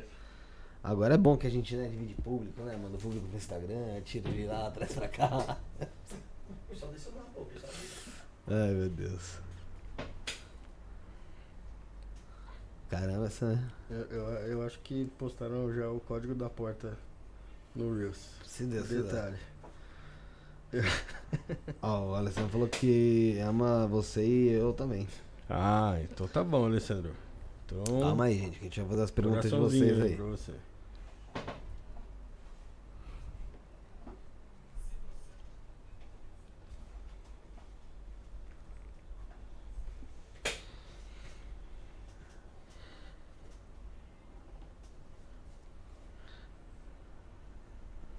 Tá terminando aqui já. Ih, ó, Alessandro. Ô Bruno, recado pra você aí no chat. Deixa que Bruno lê depois aí. Coisa dele. Um pouquinho de água. Mais água aqui? Cadê a água? Tá, tá aqui. Ô Bruno. Vou pegar. Fez? Vamos lá. Vamos lá, vamos lá. Podemos ler? Pode? Então tá. Xamã. Xamã. Pela floresta amazônica esteve vivendo um índio, um índio tupi que desenvolveu lá a sua harmonia para encontrar a luz e reluzir. Os passos que deu ficou no passado, mas hoje está eh, sedimentado no coração. O sol e a lua esteve a seu lado, e a natureza era a sua religião. Uma vida que não foi esquecida, latente está gravada no espírito, porém um dia será desenvolvida, que ligará sua existência até o infinito. Conflitos ainda marcam sua existência, mas isto é só uma questão de tempo, pois necessitará dessa sua influência, que mudará seu coração e os sentimentos. Baguá era o nome do grande xamã, que dominava a alquimia da natureza. Esse desafio e compreensão terá amanhã, que curará sua vida e sua realeza. Legal, obrigado. Nada. Obrigado. Aí é o Wagner. Vou guardar com Legal, carinho. Bem você, legal. Você sente a- as energias, a intuição, as palavras vêm? Sim, assim? vai vindo, né? É, vai Então, vindo. só, dá, só deixa escoar água. Só abre a torneira, né? É. Mas você vai sentir, você vai ouvindo como se fosse. Sim. Vai vindo na mente vai, assim. vai vindo e eu vou escrevendo. né? E é interessante assim, é, e o porquê do, do verso e prosa? Que Isso aí foi uma própria é, determinação do Chico quando fundou a Era Branca. Então, a gente vai falar um pouquinho mais para frente, né? Porque da mesma forma que Kardec criou um padrão de comunicação, essa comunicação no primeiro momento nasceu assim, ah, através da poesia e da música, né? Então, essa forma que nasceu. Então é interessante porque como nasce em verso e prosa, é, eu estou fazendo a primeira linha, já está vindo a terceira linha que é que é a é, que vai fazer a prosa, né, com ela, né? Aí a segunda já vem a quarta e vai. Agora, é, agora isso, bom, se der na mão de um músico, um xamã, ele, um xamã não, um músico que, que toca é, re- rezo, nesse caso isso aqui é um rezo, ele vai achar a música ali e aí é uma música personalizada para você, para te ajudar, entendeu? Sim. Então essa é a proposta que a gente tem. Eu não consigo fazer isso por uma questão de tempo dentro. Lá na Era Branca, eh, todos os atendimentos, né, das cirurgias, eu fazia um poema, não revelando especificamente a vida, mas aquilo que era a necessidade da pessoa, né? Então isso ia fluindo. Então é dessa forma que nasce. Funciona Entendi. como um mantra, assim, a Sim, pessoa? é um mantra, Um né? mantra, né? Porque existe um número cabalístico de palavras ali. E a Esse nu, né? E som, aí tudo. vai fazer alteração dos arquétipos. Ah, Então essa é a função, né? E Wagner, no caso de uma psicografia, funciona da mesma maneira? Então, a psicografia lá, como o trabalho está sob orientação do Chico, ele vai ensinar esse espírito a se pronunciar para a família. Para não ficar aquela coisa genérica, né? Ah, eu estou bem aqui, está Uhum. tudo certo, né? Então, assim, ele vai se dirigir para aquela pessoa que está ali. Então, ele já ensina. E por quê? Porque o poema ele tem a capacidade de entrar no coração. Hum. A poesia ela tem essa força de mexer com o nosso coração. A música é assim também. Por que, que ela entra? Porque normalmente ela é, ela é, ela é uma poesia né, musicada, né? Então ela tem essa força de conversar com a gente. Então o Chico, quando ele instituiu, eh, foi instituído um padrão de comunicação. Então no primeiro momento as comunicações vieram apenas por verso e prosa, por poesia. E aí depois foi vindo aí os livros, né? Que eu trouxe hoje aí, que vieram os livros com ensinamentos, que já não era mais em verso e prosa. Mas aí a pessoa chega lá e, e pede essa psicografia Não. ou ela ocorre de Então, forma assim, natural? lá, né, eh, esse trabalho eh, nós eh, eh, nós fazemos é o trabalho da missa dos antepassados.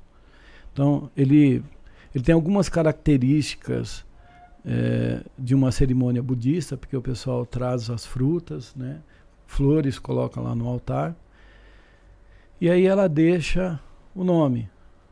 Deixando esse esse nome, esse nome é entregue para a espiritualidade que vai localizar a condição do espírito. Então, se o espírito tiver permissão de se comunicar, no mês seguinte esse espírito vai ser trazido para se, se comunicar ali, pessoalmente. Então, ele vem, isso. Mas, eu- como eu relatei anteriormente, mais do que a própria poesia, é o- a, a sensibilidade que a pessoa vai ter, porque o espírito ele chega primeiro na família, do que até a gente, né? Agora, existem casos interessantes que as, tem pessoas que teve uma uh, uma pessoa que foi buscar a mensagem da sua mãe que morreu. E isso, na, na verdade, durante muito tempo, fragilizou ela. E bem no momento do trabalho, que foi o dia que era o momento de trazer a mensagem dela, quem veio dar notícias foi o próprio Chico através da mensagem. E ele disse que a mãe de, de, dela já estava reencarnada. E a mãe dela era a filha que ela tem hoje. Poxa. Olha que legal. Então isso curou o coração dela, porque ela tinha ausência da mãe. E sentiu e, aquela presença lá imediatamente. E, é, né? e, o comportamento da criança é muito parecido com o da mãe, né? Hum. Então se aquele laço era grande, ele passou ainda a ser muito, muito maior. É.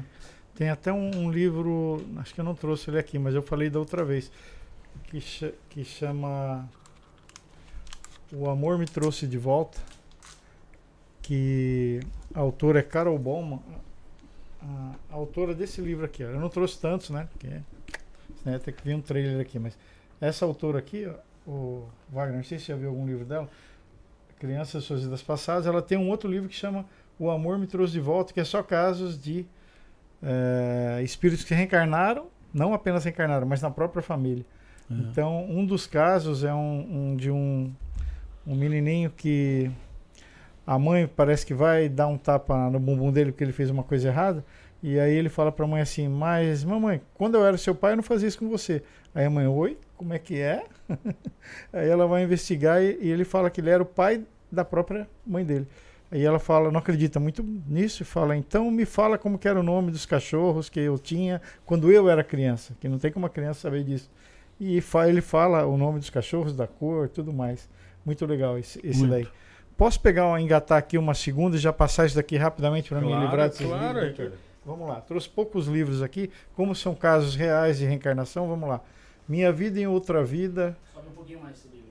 Aí, Sim, aí ó. Tá Tem um vídeo também, Minha Vida em Outra Vida, Wagner conhece. Um filme, é, né? é de chorar isso daqui, porque é muito bonito. Uma americana que se lembra de ter vivido na Irlanda e ela vai pesquisar, ela vai até a Irlanda e descobre todo o nome da família, da, o, o, desenho da cidade, da igreja, as ruas, tudo. Tem no filme, o filme é bem legal. E ela comprova, encontra um filho já bem velhinho, barbudo já, que é filho daquela mulher que ela viveu na Irlanda e ela sabe segredos de família. Bem legal, uma comprovação.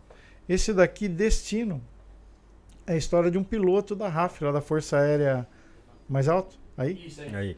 Um piloto da Força Aérea dos Estados, da, da Inglaterra aí não, não o outro do menino lá, o James Laniger, da, dos Estados Unidos, daqui da Inglaterra. Também ele vai lá, ó, história verídica da jornada de um homem através da vida, da morte e do renascimento. Ele relembra tudo, vai pesquisar e comprova. Aí aqui um filme, Reencarnação de Mônica, bem antigão isso daqui. Um, uma menininha, é filme aqui. Ela se lembra de ter vivido na, lá da Índia, ela teve uma outra vida. E ela falava o nome dela, tudo mais. E aí vão investigar. Parece que tem um padre que ajuda nessa investigação. E comprova, vai lá na cidade onde ela disse que viveu, viveu e tem realmente um, uma mulher que viveu lá, que morreu. E ela fala do marido dela. E aí o homem já está casado de novo com outra mulher. E a mulher fica meio enciumada, né? Porque ela se aproxima. é legal. E esse Recordando Vidas Passadas é um livro, não, não tem, digamos assim, comprovações de ir lá investigar mas é feito com mais de mil alunos da universidade lá nos Estados Unidos por uma é, psicóloga. E é, ela hipnotiza eles. E ela vai anotando um por um assim pergunta para eles onde você vive? Que época que é se a pessoa relata a época, que roupa que você está vestindo, que comida que você come, e depois ela vai nos livros de história pesquisar se naquela região, naquela época, era aquela vestimenta, aquela comida e tudo mais. Ela comprova. Inclusive, alguns relatos nem tinham nos livros de história ainda, de algumas civilizações, foram descobertos décadas depois e batia com o relato das pessoas sob hipnose. Grande possibilidade de ser verdade isso daqui tudo, né? Só que não deram o nome delas lá. Então, é isso. E aí, aqui, vamos lá. Pegando aí o casos de reencarnação. Eu, eu vi esses dias um videozinho que já é antigo de um menino americano. Que desde pequenininho ele fala que o nome dele é o nome de uma mulher. E aí a mãe não entende. E aí ele fala que ele vive em outro lugar e dá o nome da mulher. E depois ele fala a cidade. E aí fala que morreu é, queimado. E a mulher começa a investigar naquela outra cidade e descobre que realmente, numa década tal lá, teve um acidente. Morreram muitas pessoas queimadas e teve uma mulher negra. E ele fala que ele era negro. Ela era negra, né? E comprova que teve uma mulher com o nome que o menino fala que morreu lá no outro estado, né? Tem o caso do menininho também chamado Suresh Verma, tem vídeo na internet, que é, ele lembra de ter sido é, um homem em outra vida que foi assaltado, tomou um tiro na cabeça, tudo mais. E a família vai investigar e descobre que existiu esse homem, que era dono de uma loja de eletrônicos, que tomou um tiro na cabeça e transpassou, tudo mais. Tudo comprovado. Mânica, eu já falei. Tem o caso de um menino que fala que foi figurante em Hollywood. Não sei se Wagner também, se alguém já viu isso. Ele falava muito de Hollywood, muito Hollywood quando era pequenininho. Até que ele fala um nome, vou investigar. Ele era um figurante, não era uma pessoa famosa lá. Também, tá? Então, de livros e, e filmes assim, que dá para comprovar pela internet, tem um monte. Eu trouxe aí alguns. E agora o Wagner falando o caso dele, né? Fantástico. Que ele dando uma repassada aqui, né, Wagner? Dá uma recapitulada para nós. É uma, é uma pessoa que teve algumas doenças, foi, digamos assim, previsto que ele ia desencarnar muito cedo, muitas, muitas doenças, não uma só, né? Muitos é. problemas de saúde. E aí houve, ele entrou na parte espiritual, é uma comprovação bem legal isso daí. Vamos ver a hora que esse livro ficar pronto aqui, vai ser fantástico, hein? É. E ele começa a ter relatos espirituais da pessoa que ele foi em outra vida. E essa pessoa teve problemas que aí originaram as doenças e dores de hoje, certo? Sim. Então há uma relação é, direta é, tem uma entre relação, aquela é. pessoa e as doenças, dores dele hoje. É. Né? Então, é, essa relação, relação direta, ela já está no programa anterior que a gente veio, é. mas só para fazer, o, um fazer, resumo, o, assim, um fazer o link, né? Então, 2004, eu que com 20 anos Fui orientado pelo Espírito a acender sete velas em nome do Divino Espírito Santo. Não acendi, porque era espírito ortodoxo, né? Hum. E aí deixei isso, né? Então, no dia 1 de novembro de, é, de 2004, foi quando eu fui até a, igre a igreja para acender essas velas.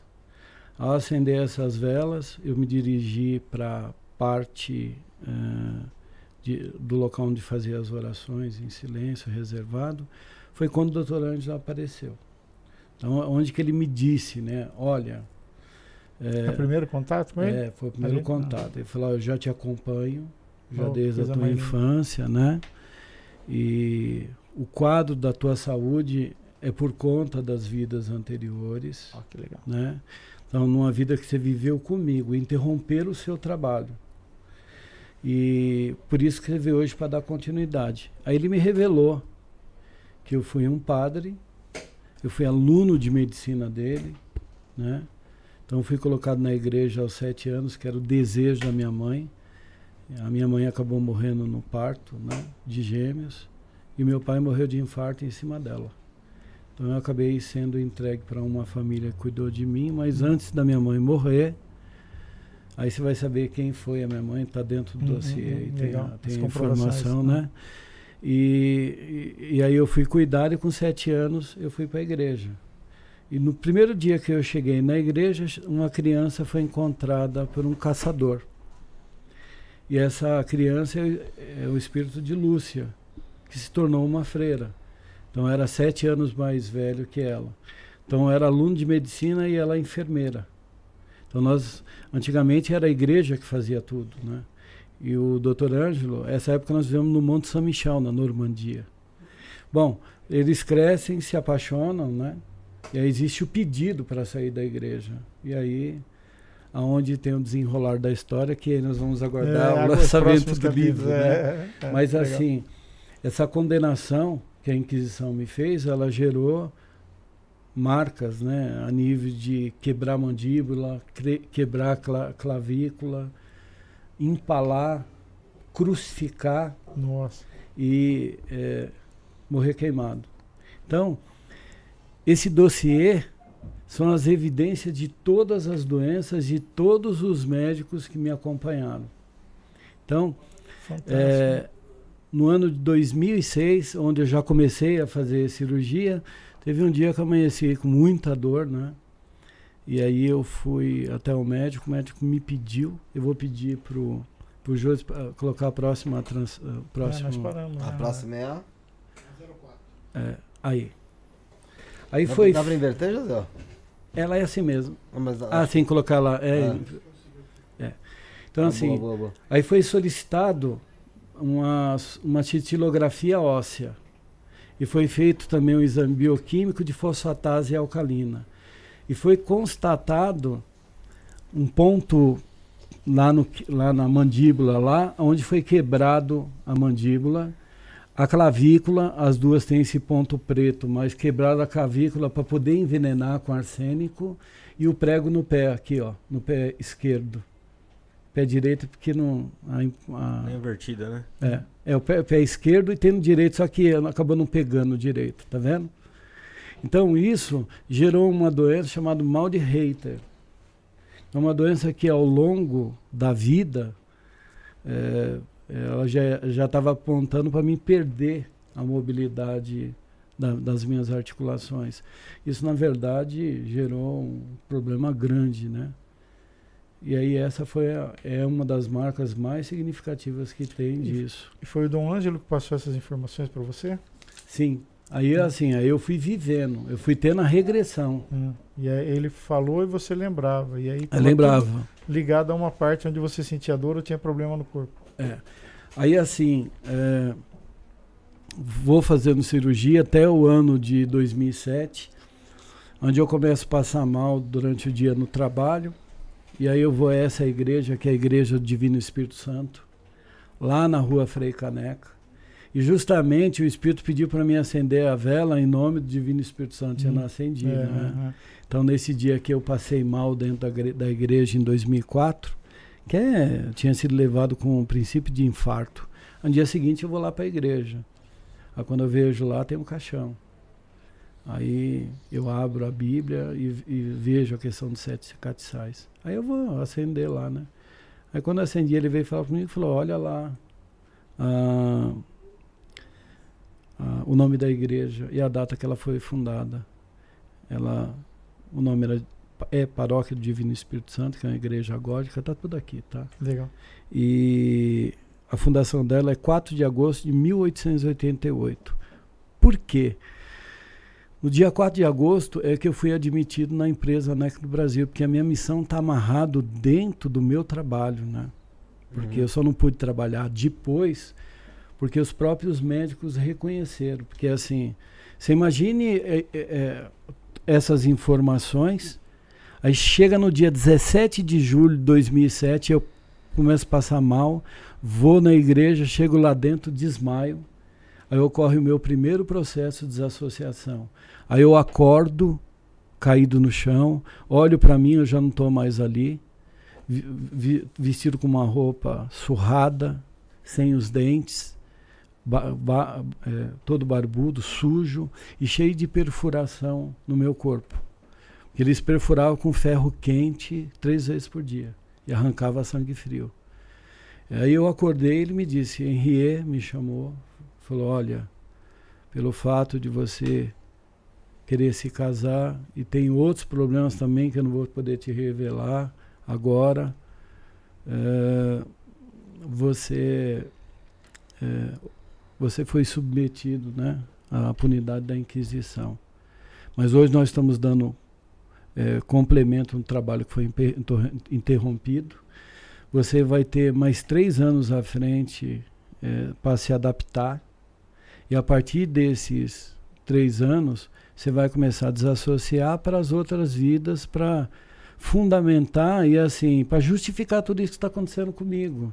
Porque assim, é, enfrentar isso foi difícil porque tinha rejeição e mesmo porque quando houve essa regressão, eu perdi a minha identidade. Eu não me reconhecia mais como Wagner. Nem a mãe dos meus filhos. Não reconhecia meu pai nem meus irmãos. Ficou muito forte a outra a, encarnação ficou, na, na, sua cabeça. Ficou. Né? Digamos quem, assim. Quem eu reconheci eram os meus dois filhos. Então, Eles tinham vivido com você já antes? É, ele sim, já em outras vidas. É. já. E aí, assim, é, durante esse período, que foi essa transição, foi muito difícil. Então, na verdade, eu me tornei celibatário. Eu não, não, ti, não tinha mais uma vida sexual como todo mundo tinha.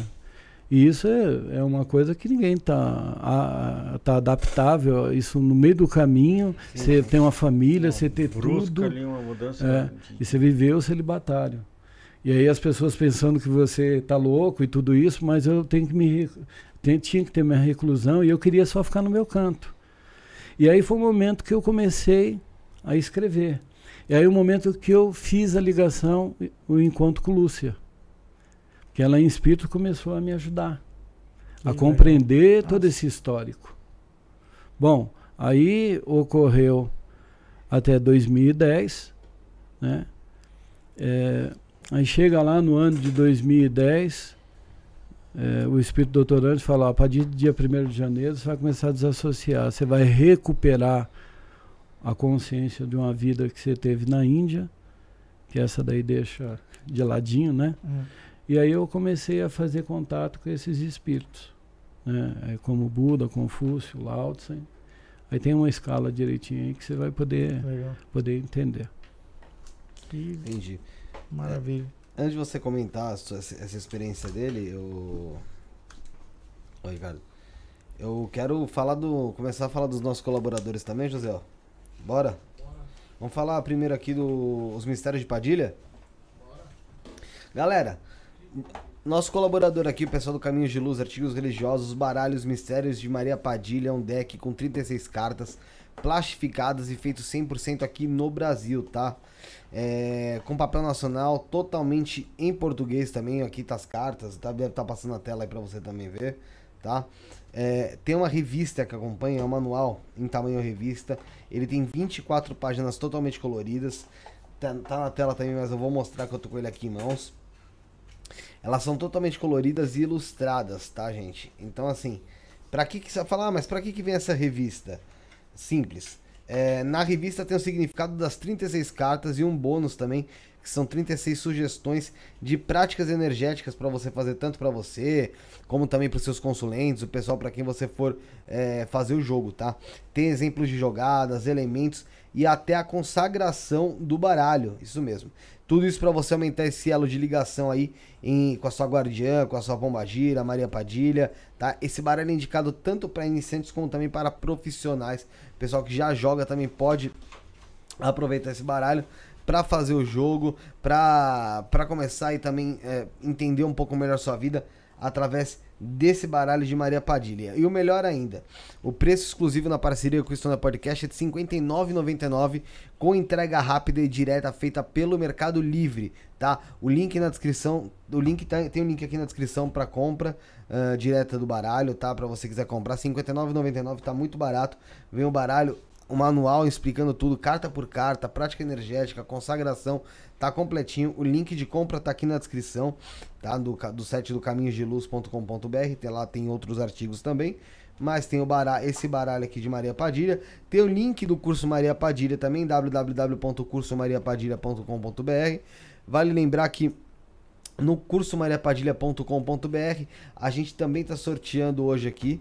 Então você mandando um pix de qualquer valor no 97764 7222 1197764 7222, que é a nossa chave pix, ou até pelo QR Code que está aí na tela. Tá na tela, né, Zé? O QR Code? Não, mas você vai ver aí na, na, na tela o QR Code. Uh, você aponta a câmera do celular lá e consegue fazer também um pix pra gente aí de qualquer valor para estar tá concorrendo uh, ao curso de Maria Padilha, tá? Que você aprender melhor ainda a fazer essas jogadas, a jogar esse tarô. E também uh, você vai estar tá ajudando o programa a continuar, tá, galera? Então, novamente, totalmente em português, plastificado, bonitinho, a carta rola na mão, não, não é aquela carta que fica grudando, vale muito a pena o- os mistérios de Maria Padilha. E, e tá pra sair outro baralho também, que logo logo a gente vai estar aí trazendo pra vocês, hein? Tem coisa interessante vindo por aí. Tem o link do vídeo promocional do YouTube também que tá aqui na descrição, assim como tudo que eu falei até agora. E o WhatsApp que é o 11 958 33 85 85 958 33 85 85. Lá você tira todas as su- suas dúvidas e também pode com, consegue comprar esse baralho através desse WhatsApp e começa a trabalhar diretamente aí com a sua espiritualidade, tá bom? Um abraço aí pro pessoal do Caminhos de Luz Artigos Religiosos, pro Edson, pra todo mundo aí que tá colaborando, tá chegando com a gente, galera. Vamos lá. É É, isso. aí. comenta, vamos falar, tá falando pro Rapaz. Ricardo. Peraí, peraí, deixa eu fazer um comentário engraçado aqui. Enquanto você falava, eu não posso me furtar esse momento aí de, de bom humor que veio na minha cabeça Aham. aqui. Como é. Quanto tempo nós tivemos que esperar? Quantos séculos para poder sentar na mesa e a gente poder falar sobre Maria Padilha, você de frente para um ex-padre e de frente para dois ex-padres. Isso aí é 500 anos atrás, cara, não ia dar legal. Não, não Nós ia. conseguimos Ia hoje falar fogueira. abertamente. Olha que interessante, que bonito isso. Quantos? Dois mil anos, no mínimo, aí esperando para poder sentar na mesa e falar abertamente sobre assuntos espirituais, assim, sem ter um- uma punição, né? Quer dizer, você foi punido naquela época por, por um amor.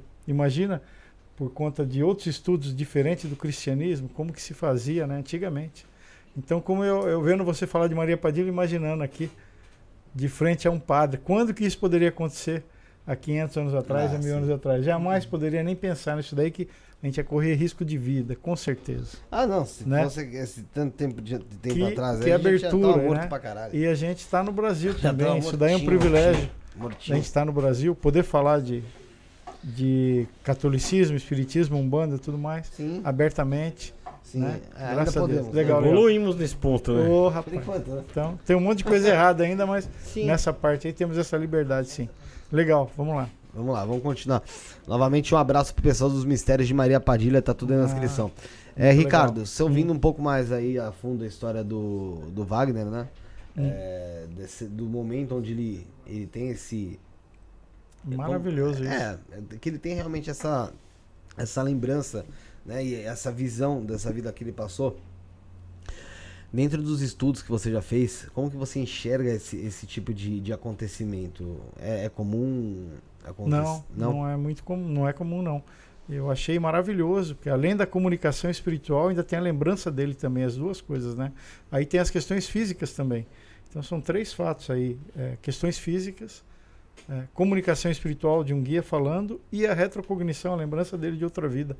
Então, tudo somando, né? E intercalando e comprovando as dores, as doenças com o que a- personalidade do passado passou, né? Então, maravilhoso isso daí, vai, vai ser fantástico essa história. A galera tem que ler. né? É importante, importante lembrar, né, assim, que quem foi a pessoa que me acolheu, me amparou nesse momento, né? Eu estava fazendo cirurgia em Camanducaia, aí o doutor Ângelo pediu para mim até o Perseverança. E nessa época eu fazia parte de um centro espírita, kardecista. Então, eu fui até lá. Quando eu cheguei no dia, a dona, a dona Guilmar estava fazendo uma palestra sobre São João Batista, que está ligado inteiramente dentro dessa história, né? É, e aí, quando eu fui conversar com ela e com a, com a né? Ela falou para mim assim: é, Você é o Wagner. O Chico, antes de morrer, ele falou sobre você. Que você teve uma vida conosco. Isso há mais de vi- 25 anos antes de eu ter ido lá. Falou assim: daqui a alguns anos ele vai começar a fazer cirurgia. E assim, você tem que fundar um espaço para ele abrir uma porta que mesmo foi fechada. E aí deixa ele lá quietinho que ele vai fazendo o caminho, vai despertar até trazer o que seria a revelação musical dos espíritos cara branca na sua fase inicial. E aí foi feito, né? Foi feita essa abertura hoje da Era Branca, né, que passou depois de Centro Espírita para uma um núcleo de prevenção e medicina vibracional. Dona Guilmar é sensacional lá no Perseverança. Eu já tive Sim, lá sim. algumas vezes lá e realmente é muito bacana. Já conhecia, já conhecia ela que ela foi num, ela era amiga de um de um ex-patrão que eu tive e aí conheci o Perseverança por lá E aí eu, eu tive lá, realmente as palestras são, são sensacionais aí, recomendo, viu? Pra quem estiver assistindo. É, tem um trabalho lindo lá, né? Da, dos amigos do O bem, trabalho né? social é no- feito no Nordeste, né? É. Então isso foi acolhido e aí a gente deu segmento até o momento que a gente está a gente tá vivenciando isso aí até hoje. Agora é, vale assim ressaltar, né, que quando foi o momento de eu é, parar de trabalhar, é, eu ia pedir pro é, pro José colocar a última a, penúltima, é, a última, né? Pode já colocar a última. É, 506. 06. É, a gente já faz uma equação aí. Então, assim, é, então quando ocorreu tudo isso daí, eu comecei a fazer cirurgia, continuava trabalhando, mas aí eu comecei a ter dor crônica por soma- somatização. Aí um médico que cuidava do meu caso, ele disse, ele disse para mim que tentava me cuidar se eu não tinha que abrir alguma coisa que eu não falei. Eu falei, olha, ele é um neurologista, né? Falou, ó, é, o que ocorre comigo que todas essas doenças que eu tenho fazem parte de chagas que vieram de uma vida anterior.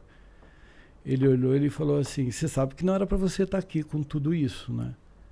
Eu falei, sim, então, eu falei, eu só melhoro realmente quando eu estou fazendo trabalho. Ele falou, então vamos agora fazer o encaminhamento para que você seja aposentado né, por invalidez, pela, pela condição de não poder trabalhar, mas que você possa cumprir a sua missão. Então, religiosamente, desde quando eu parei, praticamente aí é, um dia por mês que tem o meu descanso, os outros são ou fazendo cirurgia e escrevendo. Então, assim, esse relatório médico que foi feito do, no ano de 2022 não está incluído aí ainda a fibrose cística que se manifestou no ano passado.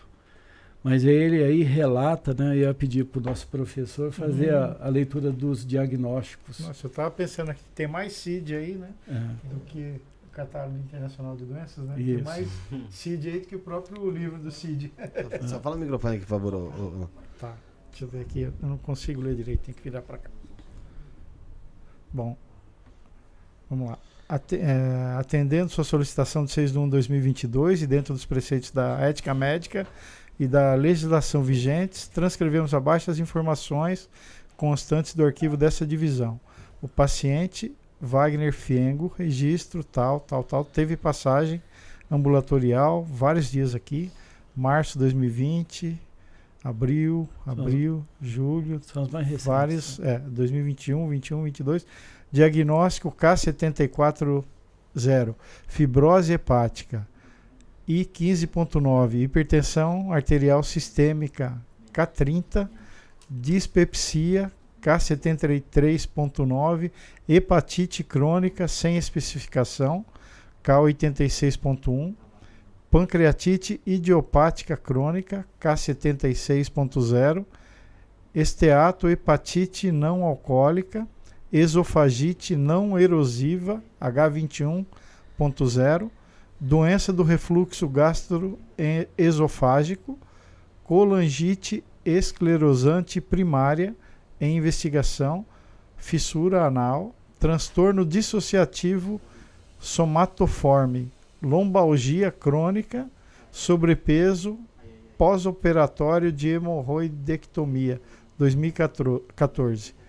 Conduta, tratamento clínico. Caramba, meu, com tudo isso, por isso que ele falou para você, né? Não era nem para você estar Aqui. aqui, nem era para estar vivo, né? Então, se está vivo, é porque tem uma força superior é, dando suporte para tudo isso, né?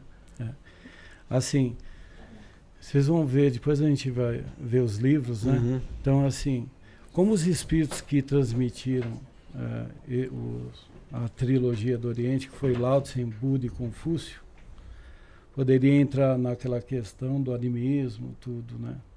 Então, essa é uma forma que eu, eu acredito, porque assim, primeiro, se não fosse isso, a gente não estaria aqui conversando e falando disso. Então isso é uma forma, por isso que uma pessoa que tem a capacidade de poder avaliar o que está acontecendo comigo é o nosso irmão. Porque toda vez que se eu pegar para me colocar, muitas pessoas entendem que isso é vitimismo, cada um dentro do seu processo. O fato é que existe as, a, a, comprovação da reencarnação, não existe a, o rastreamento no DNA dizendo de quando surgiu essa doença. Hum. Porque não tem histórico para trás. Uhum. É dali para frente. São muitas coisas, muitas é. É, situações, doenças diferentes, né? Não é uma coisa só, como a maioria das pessoas não, tem uma é. doença. É. São muitas e todos originários, digamos, daqueles é. sofrimentos do passado, daquela é, punição, aquela marca tortura, foi aquela marca, né? Então foi feita uma equação. Hum. Então, desse limão que foi dado, eu fiz uma limonada, né? Hum. Então peguei com amor e entendi que isso serviu como uma possibilidade de eu fazer. Então a Era Branca nasceu em cima de uma polêmica, hum. que é justamente um padre que reencarna porque morreu, porque quis se casar. E hoje a gente vê a, a Igreja Católica em volta dessa questão. É, é verdade. Então será que o sexo é é pecado? Até que ponto o celibatário hoje, ser celibatário, se isso é uma disposição já orgânica de cada um, será que isso que é o que vai fazer a diferença? Ah, isso é contra a natureza, né? Tanto que o pessoal fica sobrecarregado lá, padres e freiras, tanto que é, em alguns metrôs aqui, até o de São Paulo, na Praça da Sé, acharam muitos fetos lá, que não tem jeito, é da natureza humana ter a relação sexual, né? Então, e algumas religiões, mesmo católicas, permitem o casamento, né? Como algumas protestantes evangélicas, né? Isso daí, ah, você pode até com, confirmar comigo ou não. Eu já li há muito tempo atrás que essa disposição da igreja de não permitir o casamento era justamente para não dividir os bens da igreja, tá? Sem querer criar polêmicas, tá bom? Mas por que, que um padre não pode casar daqui para frente? Porque senão ele pode ter esposa, que vai ter que dividir o dinheiro, e filhos também, que pode deixar heranças, não é? é. Estou enganado? Não, basicamente. então há esse comentário aí muito ba forte, tá? Não é tanta questão religiosa ou de pureza, porque os, os evangélicos, digamos, protestantes, também acreditam em Jesus e estão podendo ter esposa e filhos, né? É, é realmente, né? A gente sabe que pelo histórico e até uh, pela própria lembrança, né? Hum. A gente sabe que isso era por conta é, dos herdeiros, porque se um padre casar, o filho tem direito à herança da igreja. E como é. ela não queria repartir os seus bens, é. né? É. Antes, antes poderia casar, os padres têm um histórico de, de, de famílias anteriormente, né? Depois que da isso igreja mudou, né? católica, né? acho que não, é só se for bem no, no comecinho de cristianismo, mas é. que creio que não. É. Se eu não me engano, alguém falou isso aqui, eu não me lembro é. quem. Mas, pode ser que em um determinado momento eles perceberam isso. Talvez alguns poucos séculos no começo do cristianismo, né? É. Aí depois perceberam, está crescendo muito. Porque até para entrar tinha que dar o dote né, na igreja, você tinha que oferecer dinheiro para entrar um parente, para. Né? É. Tinha as cartas de indulgência, tinha que se é. dar para ser perdoado e ir para o céu. Né? É. E, e uma amarração interessante, né? olha a polêmica, né? A minha mãe estudava no colégio de freiras. E simplesmente ela teve uma, uma visão durante a noite e quando ela veio para as férias de casa, ela não quis voltar. Então ela renunciou. Hum. E se, se, não fosse isso, eu também não estaria aqui. Não estaria aqui. Né? Hum. Então, hum. e o interessante é que ela teve o irmão que é, ele era ordenador do colégio salesiano. E chegou um momento que ele pediu a saída da igreja para depois se casar e constituir família. E um, sem, sabe, sem a gente ter essa informação, porque eu não sabia nada disso, ele pediu para minha mãe para entregar a bata para mim. Olha. E um dia que dentro de um trabalho espiritual que foi feito, que ele veio se manifestar, foi colocada aquela batina e se, e se plasmou uma gota de sangue no lugar. Tem a batina até hoje, hoje. lá guardada com isso daí. Que quando vocês é, puderem fazer uma, uma visita lá, a gente vai ficar muito feliz com o nosso oh, O pessoal está perguntando onde fica a Era Branca aqui. Ó. Era Branca ela fica na rua Eugênio de Carvalho 1366, na Vila Matilde. Eugênio de Carvalho 1366 na Vila Matilde, em São Paulo, O galera. acesso Em São é Paulo. facinho lá, gente. Pra quem não conhece ali, o acesso é bem facinho ali, próximo ao metrô ali. É. E a gente tem o, o, o, o site da Era Branca, né, que é erabranca.org.br. Lá o pessoal consegue fazer o agendamento das cirurgias, conhecer um pouquinho mais né, desse trabalho. Era branca então.org.br, tá, gente? E na Vila Matilde tem en- entra no Instagram deles lá, gente, que vocês também vão vão vão ter acesso. Pra quem é- tá no nosso Instagram, tá no, vocês procurar por Era Branca também você acha. Então você vai achar lá o Instagram deles e vai vai conseguir aí é, dar um direcionamento também pra para sua vida em relação a isso, né? Ô, você Wagner, é, a gente falou aqui sobre, sobre os padres que não poderiam ter, ter filhos e passar é, a, a- herança para eles, né? E muito que a gente tem de herança é, o- é o conhecimento, né? Que, que muita gente quer passar para os filhos isso, né? E para gerar que a nossa humanidade melhore com as próximas gerações aí, o mundo seja melhor. É, e, cara, eu, eu, eu tava vendo sobre o Confúcio que no final da vida dele ele tava triste porque ele viu que muita gente não queria seguir as filosofias dele e dizem que ele morreu triste por conta disso. Você chegou a ter alguma alguma comunicação com Confúcio? Se hoje, vendo a obra dele sendo muito mais comunicado no mundo, se, se, se ele estaria mais contente com, com essa informação? Eu acho que é assim, né? é, o livro que eu trouxe para vocês aí, né? Se vocês quiserem pegar depois e colocar aqui para a gente É, ver. vou pedir pra, pra É. trazerem já. É. O, eu, foi no, no ano de 2016. Foi o momento que, depois que eu canalizei o livro do, de- do Lao Tse, Tao Te Ching, lá no Templo Zulai, porque lá no dia de fechar uma moratória, foi o momento que eu desassociei e recuperei essa consciência. E nessa consciência eu contatei Lao Tse. E depois Confúcio foi o próximo espírito a escrever. Então eles trans, transmitiam em mandarim, que era justamente para não ter influência dos espíritos para atrapalhar o ensinamento. E aí a gente foi descrevendo. E ele, assim, pelo contato que a gente tem, pelo livro foi escrito, pelo aquilo que está tá sendo escrito agora junto com o médico, eh, ele com- compreendeu, né? Conseguiu entender que você coloca uma semente lá, a gente sabe que esse trabalho de ser precursor é um trabalho difícil, né? Normalmente a gente quer esperar o resultado. E quando você descobre uma verdade, a coisa que você fica mais feliz que essa verdade fez bem é você pra- passar essa verdade para alguém. Mas nem então todo mundo está preparado. Então ele passou por esse processo também, compreendeu. Então, uma vez que a gente está entorpecido num corpo físico, né, a gente não tem clareza. Mas eh, depois desses dois mil anos, né, dessa vivência deles, 2.500 anos, eh, eu acho que o próprio livro já é a resposta. Entendi. Interessante. Pessoal que quiser mandar sua pergunta, pode mandar através do chat, pode, mandar sua mensagem pra nós, tá? Esperar o José voltar aqui, porque eu quero falar de outro parceiro nosso aqui. O Josézinho tá chegando aí? Tá chegando, então. Chegando o Josiel aí, vamos falar de outro parceiro nosso aí, de outro. De outra pessoa que tá conosco aqui nesse. Tá joia, tá conosco aqui nesse, nesse momento tão importante do, do podcast, que é nessa mudança, então tá auxiliando a gente aqui. Então vamos lá, gente. Vamos falar da Vinache? Bora. Galera, pra quem não conhece, nosso colaborador também, o Templo Vinache, é um templo luciferiano de Quimbanda e Goetia, tá, galera? É, pra quem não sabe o que é, pra quem quer um pouco mais, quer, quer que detalhar um pouco mais essa, sobre a Vinache, entra no, no YouTube, procura Templa Vinache ou no Instagram mesmo, arroba Templa Vinache, tá? Você vai entender um pouco melhor do que, que é, o que, que é essa quimbanda luciferiana, Goetia.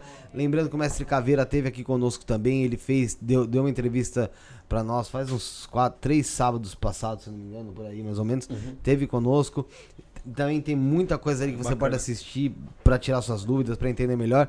E o Templo Avinash tá sempre de portas abertas aí pra ajudar todos que o procuram, tá? O primeiro passo quando você entrar em contato lá vai ser jogar com a Mestra Avinash ou o Mestre Caveira, pra que eles possam identificar aí o que você precisa para melhorar a sua vida, para resolver os seus problemas, tá? Uh, tem também lá o Oráculo de Kimbanda Luciferiana, um jogo em que Lúcifer, deuses luciferianos, Exus, Pombogiras, malandros e outras entidades respondem, inclusive os guias espirituais do próprio Consolente. Por isso é o jogo mais procurado lá do Templo Avinashi, tá bom? Praticamente qualquer pergunta pode ser respondida nesse Oráculo de Kimbanda aí luciferiano. Se a pessoa tiver necessidade de fazer algo para orixá, Aí ele aponta, então é necessário jogar os búzios também para saber o que fazer. Aproveite todas as orientações do oráculo e mude a sua vida. Entre em contato com o WhatsApp do templo e esclareça suas dúvidas através do 21, código 21, tá? DDD 21 96782 5911 21 96782 5911 e acessa também o site do templo, que está bem completo e tem muita informação importante que vai ajudar você. www.temploavinash.com.br. Avinash é A V I N A S H, tá? temploavinash.com.br. Um beijo para a mestra Vinache, para o mestre Caveira. Obrigado por estar conosco aqui nesse, nesse momento tão tão crucial nosso do programa aí, tá bom? Obrigado para vocês aí que estão conosco aí, estão colaborando com a gente, tá? É, vamos voltar lá. É, a falar aqui daqui todos os livros, né? É, você deu, trouxe de presente pra gente? Pra vocês todos, né? Pra todo mundo. Isso. Esse é o livro que estava sendo feito a, a reedição dele, que é do Confúcio Sabedoria. Então, acho que nada mais oportuno de você escolher o número de 1 a 111. Vamos ver qual é o ensinamento que ele transmite pra gente. Confesso que esse aqui é o que eu mais fiquei interessado. É. Bom, vou pegar aqui o número. Vou pegar aqui o número 36. Concentre-se na origem. É, concentre, concentre, desculpa. Concentrar na, concentrar-se na origem é se distanciar dos problemas materiais. Concentrar-se demasiadamente nas coisas materiais é se distanciar do céu. Porém, é o céu que permite, através do trabalho, toda a prosperidade material e as benesses que recebemos da vida. Entretanto, à medida que nos iluminamos, caminhamos para a escassez e o desapego. O desapego à matéria é um bem muito significativo para o espírito. Através dele conseguimos alcançar os objetivos. Mas haverá um momento em que estaremos completos e nos sentindo saciados. Sendo assim, em um determinado momento não haverá mais desejos. Sem eles, conseguiremos enfim alcançar a paz de espírito, pois estaremos livres, assim como uma folha que se destaca de uma árvore pelo sopro divino do vento. Pô, pra mim fez total sentido. Isso aí. 10. Entendi, legal. Bem interessante aqui. É... O Wagner, você tem um processo às vezes para quando você vai começar a fazer um tipo de trabalho, tipo, não, aposto que não é do nada que você tá aqui bum, e vai, né? Você deve ter um processo para que você se põe para fazer esses tipos de trabalho que você tem. Você, você mostrou aqui agora o Sabedoria, né? O Confúcio, tem também aqui a Cura da Alma, Receitas para o Cotidiano, pelo Espírito de Chico Xavier. Então, para eu entender aqui, esse livro foi. Você psicografou o Espírito de Chico. Isso. É, então, como é que foi escrever esse livro? É, Mostrar onde? Qual câmera? A minha. Tá. Bom, esse livro nasceu, né? Da solicitação que o Chico me fez no ano de 2015. Ela branca foi fundada em 2013. Dois anos depois, quando eu já não estava mais trabalhando, ele pediu para que eu alugasse um, uma casa lá em Alfenas, montasse um espaço lá que ele ia fazer a iniciação da Era Branca na terra de Minas Gerais. Então eu morava lá quatro dias por semana, três dias eu vinha para cá. Então lá eu fazia um trabalho no CAPS com os pacientes com problemas psiquiátricos e é, tínhamos um santuário onde a gente começou a fazer cirurgia espiritual. Então durante a noite nós íamos para uma plantação de café e lá existiam os espíritos dos escravos que estavam aprisionados. Então, durante a noite, ele, eu ia lá, como os espíritos precisavam de uma presença anímica, começou ali essa doutrinação. E ele me disse: Olha, Nós vamos começar a passar uma receita de libertação para essas almas e para as pessoas que estão hoje no mundo, né? Então, você se coloca à disposição que eu vou transmitir pequenos ensinamentos em forma de poesia. Então, ele vai ser a base do nosso início de trabalho. Então, é onde que houve essa preparação. Então, eu ficava em reclusão lá em Minas, fechado, e onde que eu canalizava essas mensagens. Então, assim que nasceu esse livro que a gente pode também abrir aleatório e ver se tem um ensinamento. Vamos lá.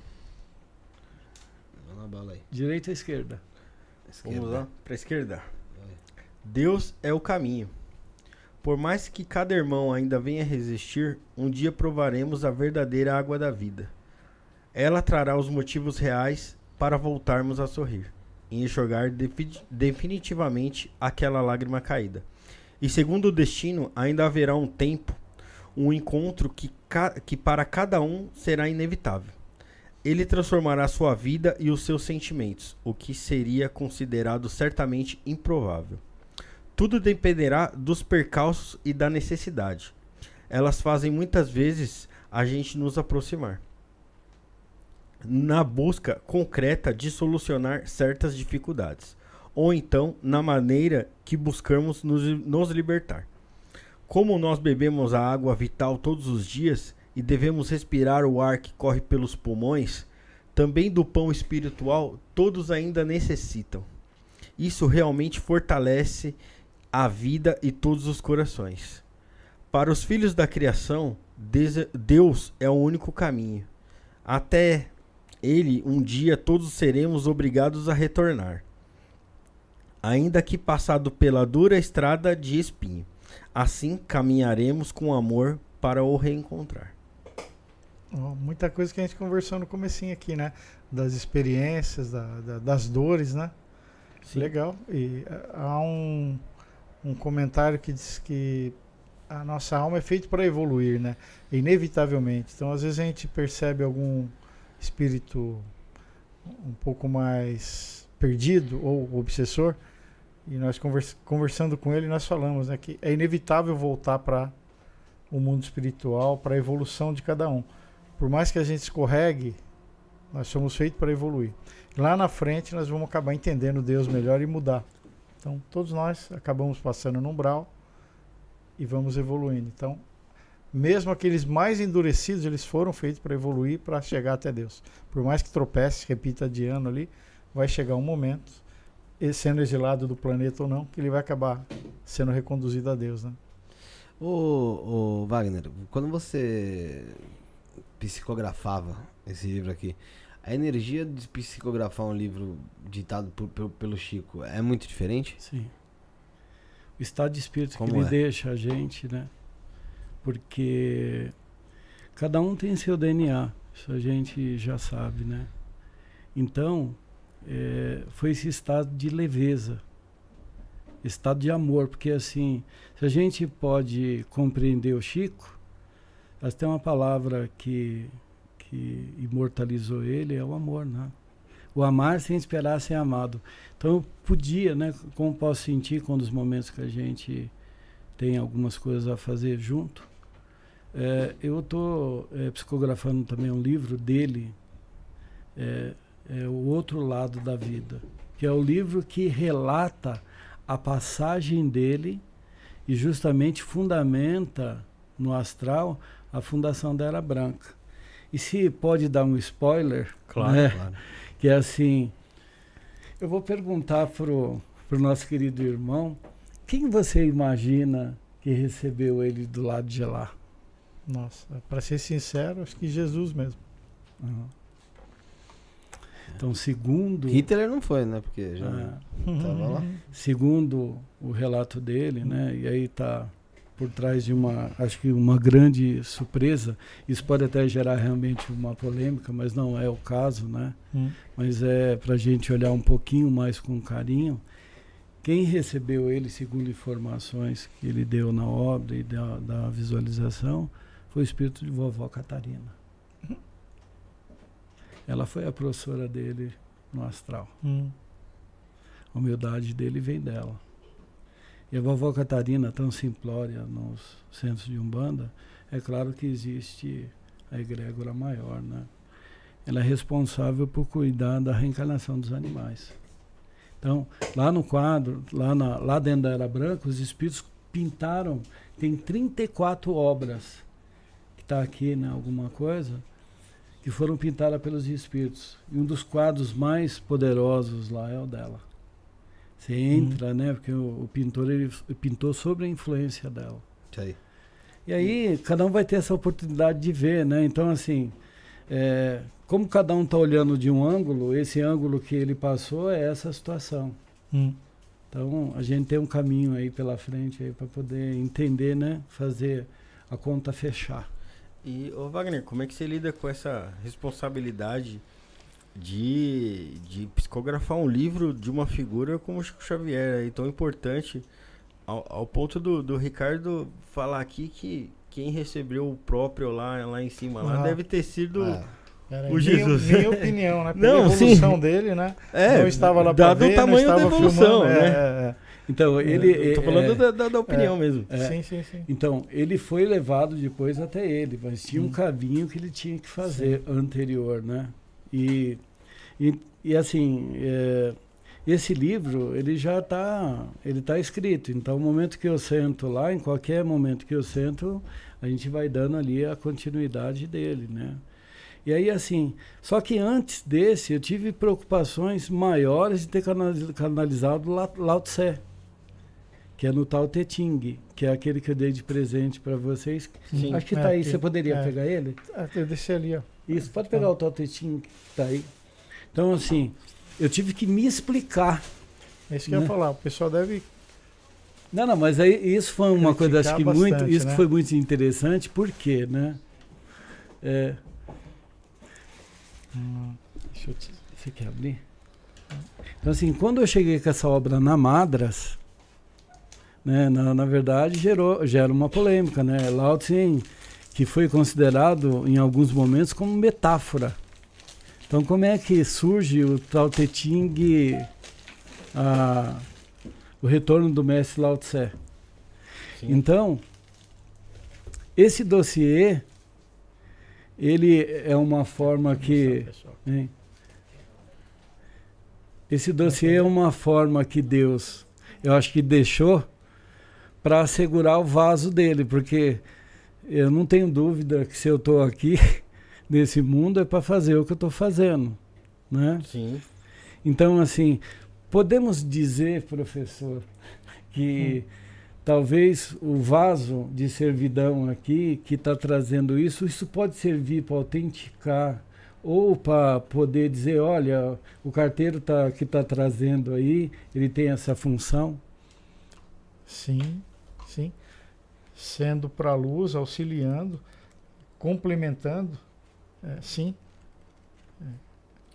Vamos aleatório. Um excelente, ah, agora Vamos lá. Aqui. 59. A dureza da pedra, a flexibilidade da borracha, a envergadura do bambu contém grandes ensinamentos. A transparência da água com seu frescor nos fala amplamente. Como a união e a coordenação das formigas nos ensinam permanentemente. Será que não percebem que elas seguem apenas ao tal? Seguir o tal é respeitar os recursos da mãe que nos nutre. O instinto rege o seu rumo, atendendo apenas à necessidade do equilíbrio da natureza. Quanto mais distante da natureza, mais longe estaremos da essência. Nela está catalogado em forma simples o segredo da vida. Os grandes mestres da antiguidade já nos diziam: quando uma pequena abelha, quanto uma pequena abelha tem a nos ensinar. Então, os, repetindo aqui, os grandes mestres da antiguidade já nos diziam quanto uma pequena abelha tem a nos ensinar. Tudo da natureza, da essência da natureza. Né? É. Os exemplos vêm. Até as artes marciais né, que eles faziam é. no, na China. É tudo, né? da natureza. E aí, concretizando aí a sua, a sua colocação, então assim, eu não podia me preocupar com críticas ou queriam pensar. Eu só estou fazendo o meu trabalho. Então essa obra, ela foi lançada no dia 7 de março de 2020. Uhum. Uma semana antes do lockdown. Esse livro foi lançado no Círculo Esotérico da Comunhão do Pensamento. É, os convidados de honra foi a Tionice do Perseverança, o professor Gilberto Bacaro. E assim, né? É, Perseverança. É então, assim, é, ele, a gente sabe que é, quem está com o coração vai poder entender que isso aqui só veio só para. Eu tenho certeza que tivesse pessoas, tem pessoas muito mais qualificadas, né? Mas se não tem tu, vai tu mesmo, né? Então eu só. Tem que ser quem. quem... É. Quem deve ser, né? É, então assim, eu procurei só não atrapalhar ele. E procuro até hoje não atrapalhar. Então é esse segmento que a gente tem, né? Interessante. É. Novamente, pessoal, a Era Branca fica ali na Vila Matilde, tá? Você consegue achar no Instagram, no site erabranca.org.br, tá bom? É, continuando, antes da gente continuar, para fechar aqui os nossos colaboradores, José, fala do queridão. Bora? Fala do nosso queridão. Então vamos lá. Vamos falar da Humane Amor. Galera, a Humane Amor é uma escola de formação terapêutica e yoga. O que, que é uma escola de formação terapêutica? Lá você vai aprender a lidar com as questões de terapias, de yoga. Daqui a pouco eu vou falar alguns dos cursos que tem lá. Você vai ter essa formação, vai poder trabalhar com isso. A Humane Amor vai te proporcionar isso. Nosso querido Otávio Leal, queridão, mandar um abraço pra ele. Abraço. Essa, forma, essa formação terapêutica inclui Tantra, astrologia, reiki, renascimento, que é uma técnica de respiração muito interessante, xamanismo, psicoterapia, grupos de meditação Osho e muito mais. Então tem muito mais ali informações que você pode fazer através da Humane Amor. Tem aulas presenciais, tem aulas à distância. Então é bem completo, é muito legal. É, e tem um site também www.maneamor.com.br, onde você tem acesso a livros gratuitos sobre mantras, maituna, meditação, reiki, reiki alternativo e muito mais, tá bom? Novamente, para acessar todo esse conteúdo é no www.humaneamor, H-U-M-A-N-I, humane com H, humaneamor.com.br ou Instagram, arroba tá bom? Tem também o mapa astral do Otávio, que você consegue fazer do Otávio Leal, que é simples pra caramba de você adquirir, mas é bem completo. São duas horas e meia ele falando sobre sua vida astrológica e sobre seu mapa astrológico. É no 11 983660100, 11 983660100. Tudo isso está na nossa descrição. Você consegue ter acesso. Um grande beijo pro queridão Otávio Leal. Boa. É, o, o, Wagner, e como que você vê, cara, essa, essa diferença que a gente tem hoje para a época do Chico, que nem é tão distante, mas é, tá tão diferente hoje com, com o acesso das redes sociais, com, que a gente tem muito mais dificuldade de, de meditar, de, de concentração, porque tem muita coisa que faz a gente escapar desse mundo. Como que você acha que. Como você acha não, né? Como que o, o Chico vê essa situação que eu tenho certeza que que ele deve falar isso para você ou então por meio de, de, até dos livros aí. É. Bom, a gente sabe o, o progresso é um caminho inevitável, né? Só que a gente acabou entrando, né, é, em um momento delicado de às vezes estar tá vivendo muito mais uma vida virtual do que uma vida física, né? onde a gente acaba trazendo é, preocupações maiores, com coisas às vezes necessárias. Às vezes a gente também tem informações que são importantes. A gente tem essa conexão mais um com o outro aí. Então existe uma participação maior na vida do outro, mas também tem esse preço também, ser mais uma coisa que a gente está levando aí nos nossos ombros. Então assim, o momento é, requer realmente muito cuidado. Nós não temos dúvida, né? Então, no momento da, da Covid, foi uma experiência importante, né? Acho que para todos nós. A mensagem ela foi passada, né? De uma certa forma, e o ensinamento ficou. Para muitos, para outros não entendeu. Então, assim, é, e o que ele me fala é realmente é, é preocupar com, com o dia de hoje. Porque são três tempos que o mundo está vivendo, né? Tem gente que está com o pé lá atrás, não consegue sair de lá de trás. Nós estamos em 2023, mas às vezes ele está em 1980, 2020. E tem pessoas que já estão tá vivendo o dia de amanhã se acontecer, que é o que acontece com a ansiedade. E numa conversa com o Chico, inclusive depois disso, até acabei fazendo uma palestra sobre ansiedade, que é um, hoje uma das grandes procuras das pessoas que vão lá fazer cirurgia embora que haja outros problemas, a ansiedade sempre está lá, ansiedade e depressão. Então o Chico me disse, é, numa conversa entre eu e o doutor Ângelo e ele, né, pela clarividência, clareaudiência, é, a gente foi projetado como um carro. Então, assim, tem um, um tanque de combustível para você percorrer uma quilometragem. Então, assim, se você for um motorista afobado, acelerando, pisando, né? No, lá no farol, acelerando, acelerando, né? Não usar a velocidade adequada né? na, na, na pista. Quando chega lá na frente, aquele combustível vai acabar antes da hora.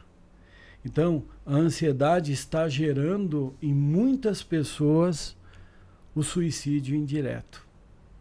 Porque ela não tem combustível vital para chegar até o final da sua vida. Porque a pessoa ansiosa vai acelerar os batimentos cardíacos, a circulação, os órgãos vão ser sobrecarregados. Então, aquele fluido ele está sendo desgastado de uma forma né, irregular. Né? Então, são, esse é um dos grandes preços que nós temos com esse momento, a tecnologia.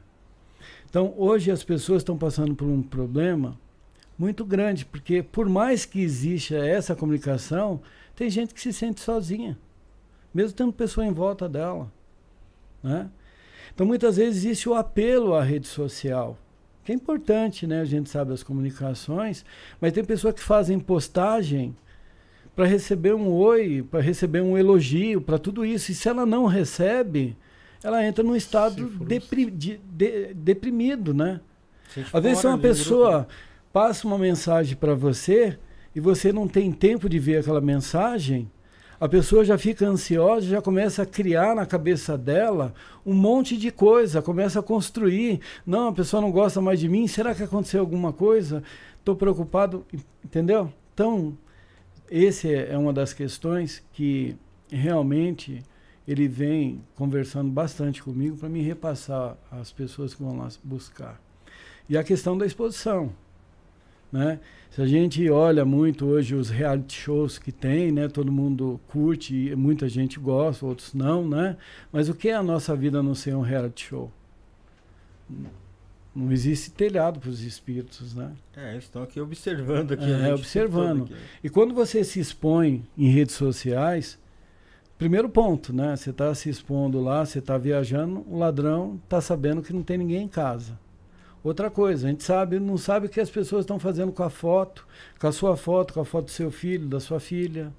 Então, se existe essa, comunica é, essa comunicação e conexão de quem está na rede, imagino que a gente pode estar tá despertando no outro, né? Então, essas discussões de ponto de vista, né? até quanto isso é importante ou não até o quanto agrega, até quanto desagrega. Porque é assim, né? Você escreveu e enviou, tá lá. Já foi. Não tem como, né? Então, ele, ele coloca bastante sobre isso. Para a gente tentar pô, conseguir viver uma vida é, real e não só virtual. E o Chico sempre falou, né, sobre tecnologia, né, Ricardo? A gente sempre viu o, o Chico falando sobre telas é, planas que não existia na época dele, sobre coisas que pareciam é, celulares, né?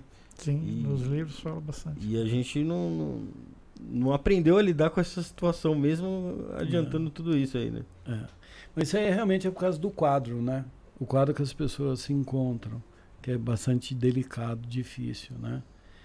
Então, o que, eu vejo dentro de todo esse processo aqui, como outros irmãos estão trabalhando em cima disso, Se a gente não se dá a mão, realmente, e tentar ensinar as pessoas a não adoecer, a se concentrar, se posicionar no seu lugar, realmente concentrar essa energia na, na sua vida, né? Porque a gente sabe até hoje que falar não adianta muita coisa, né? Hum. Às vezes você vai gastar energia e muitas vezes aquelas pessoas não estão preparadas, não vão aceitar. Então, assim, é muito mais do que palavra, é o exemplo que convence, né? Então, é no nosso dia a dia. Mas é um trabalho de, bem difícil que o nosso irmão vi, vivencie isso todo dia também, né? Sim, é, eu, eu, vejo que nós temos um momento de mudança, né? Não só de tecnologia, mas de consciência aí do o mundo espiritual se tornando cada vez mais é, palpável, digamos assim, mais fácil de comprovar, né?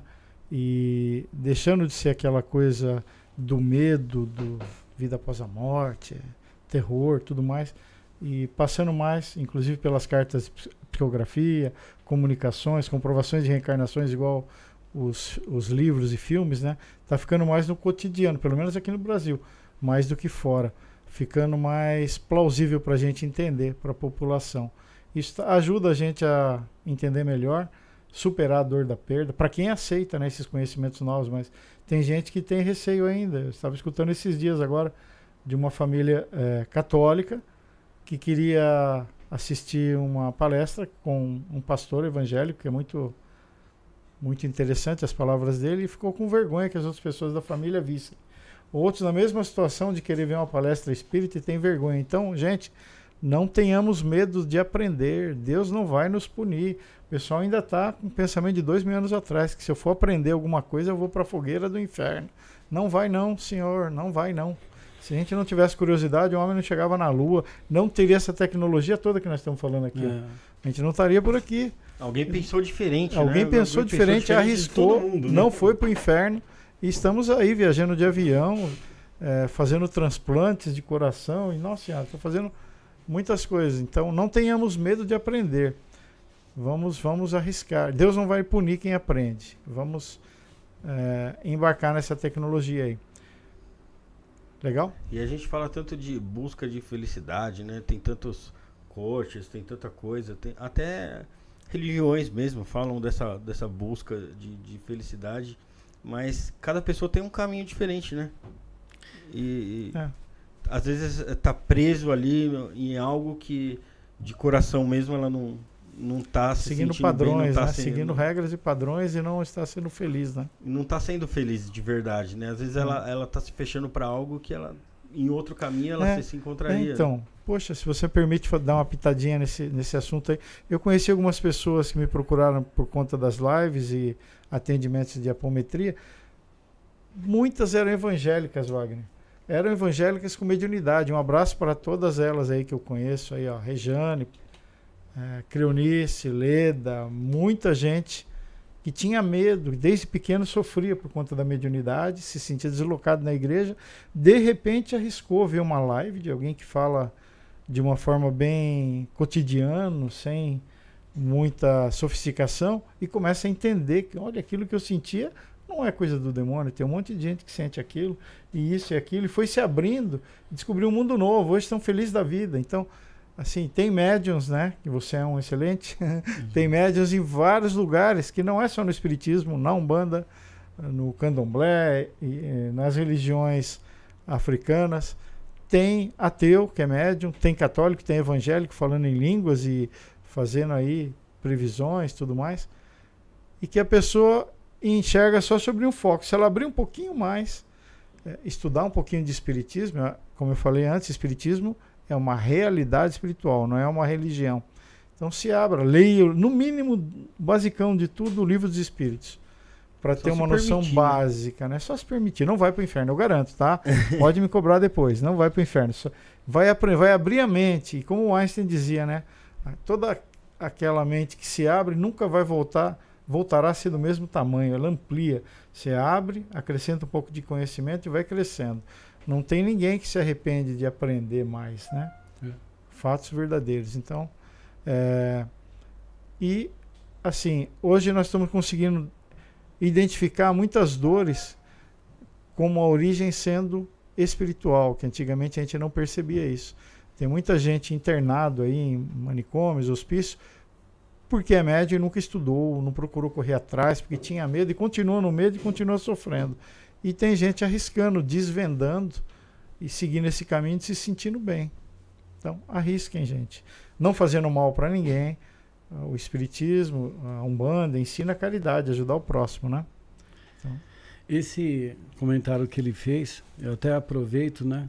Que quando a gente fala dessa, é, dessa evolução, aqui é um bom exemplo, né? De quantas pessoas são beneficiadas é. usando esse instrumento é. que, que a gente tem, não é? Hoje, da, os acessos, né? E faço assim o mesmo comentário, porque assim o, o, o número de cirurgias depois do podcast subiu em mais de 100%. Pô, que bacana. E o, ma o mais importante de tudo, como ele fez essa colocação, muitos evangélicos estão procurando, porque através da, é, desse conhecimento que está sendo passado e compartilhado por vocês, estão abrindo a mente deles para que eles possam ter entendimento que o mestre ele é o caminho, a verdade e a vida. Ele já é, ele, esse, essa rota já está dentro do nosso coração, né? Hum. Então, assim, eu tenho muito a agradecer a vocês, né? Pô, que, e que mandar esse abraço para todos aqueles é. pacientes, né? Que é aquela corrente do bem, né? Um é ajudado, vai passando ali à frente. Como eu conversei antes, né, com, com o Rafael, as portas da Era Branca estão tá abertas lá para vocês conhecerem né, o trabalho, documentar o trabalho de cirurgia e tudo aquilo que é feito lá. Ah, com certeza, não pode perder essa oportunidade. E fico feliz que, que muita gente tenha, tenha encontrado um caminho ali, uma cura na, lá na Era Branca ou em outro lugar de alguma pessoa que veio aqui. Poxa, que é, é uma satisfação enorme a gente ouvir um relato desse aqui. E o mundo está cada vez mais diverso, né? Culturalmente, religiosamente, cada vez existem mais vertentes. E é legal que a pessoa vá lá e procure esse tipo de cura, mesmo que ela continue lá na, na religião dela, né? Não tem problema, né? Lá, nenhum, né? nenhum. Né? A espiritualidade não condena o conhecimento dos outros, acrescenta. Então você não precisa abandonar o outro conhecimento seu para descobrir a espiritualidade não é só nós que temos a verdade. Se não for pelo nosso caminho, ninguém mais sabe. Não. Está aberto. Continue no seu e aprenda também o nosso. Assim como nós vamos atrás e aprender os outros caminhos, né? Não é verdade? É aberto, não? Com, com certeza. Houve o carinho da espiritualidade da Fundação da Ara Branca de pintar os quadros que representavam os, os, os, esses grandes seres, né? É, então tem uns que a gente nem imaginava como era realmente fisicamente, tá isso. Então você chegando lá, a pessoa vê toda aquela diversidade, um preto velho, um índio, aí você vê Buda, aí você vê São João, Santa Clara, Jesus, Maria, e aí assim, todos eles vivem muito bem lá em cima, não tem problema nenhum. A dificuldade está nossa aqui, né, de tentar encontrar uma equação, né? nossa, né? É. é um grande é erro nosso de, de, de nossa, não, da maioria das pessoas aí, de querer ver qual é o ser que é mais evoluído. É, é, todos trabalham para Deus, digamos assim. Não tem separação lá no mundo espiritual no sentido de fazer o bem. Você pode encontrar um índio trabalhando com um padre, trabalhando com um judeu e todos trabalhando para Deus entendeu? Ajudando. É, como já vi relatos assim de pessoas vendo uma pessoa que era extremamente católica, depois desencarnou e estava no mundo espiritual trabalhando. Num trabalho de cromoterapia, ele nem acreditava em reencarnação e estava lá no mundo espiritual trabalhando. Católico, roxo. Quem é mais aberto, né? Ok? Certo. Dá licença ao toalete. Não, pode, pode, vai, pode. É. É... Ô Ricardo, você que faz, você trabalha com é. apometria, né? Sim, sim. E toda vez que eu penso que trabalha com apometria vem aqui, eu peço novamente para pessoa é, explicar o que, que é, é apometria. Pelo amor de Deus. É, é porque dá para falar de tantas formas, ficar meia hora aqui. Tem várias maneiras de explicar, vai. Cada um vai falar do seu jeito, porque não tem um decoreba, uma frase só que só pode usar essa frase, vai. Existem vários tipos de apometria, mas basicamente a apometria é você dar pulsos com comando mental para deslocar é, desdobrar os corpos espirituais, que no Espiritismo nós falamos corpo físico, etérico, duplo etérico e espírito, é, duplo etérico, corpo físico e espírito, na apometria nós falamos mais: corpo físico, etérico, astral, mental inferior, superior, búdico e átmico. Então, desdobrem mais corpos. E pegar esses corpos e ir trabalhando eles individualmente ou em conjunto para trazer uma harmonização para a pessoa. Pode ter percepções de outras vidas, pode curar personalidades nossas com problema, pode curar. É, é um trabalho de desobsessão complexa para magias mais pesadas, mais fortes. Dentro, a apometria pode ser usada dentro de um centro espírita, dentro de um centro umbandista, onde eu mais trabalho, do curso em uhum. centros umbandistas, principalmente, e espíritas abertos. Tem grupos que aceitam incorporações de guias espirituais, tem grupos que não aceitam. Então tem vários métodos, mas no final das contas é um, um, um método é, de trabalho é, composto de treinamento, entendimento, desmanche de magias, incorporações, onde vai trazer uma, um bem-estar para a pessoa.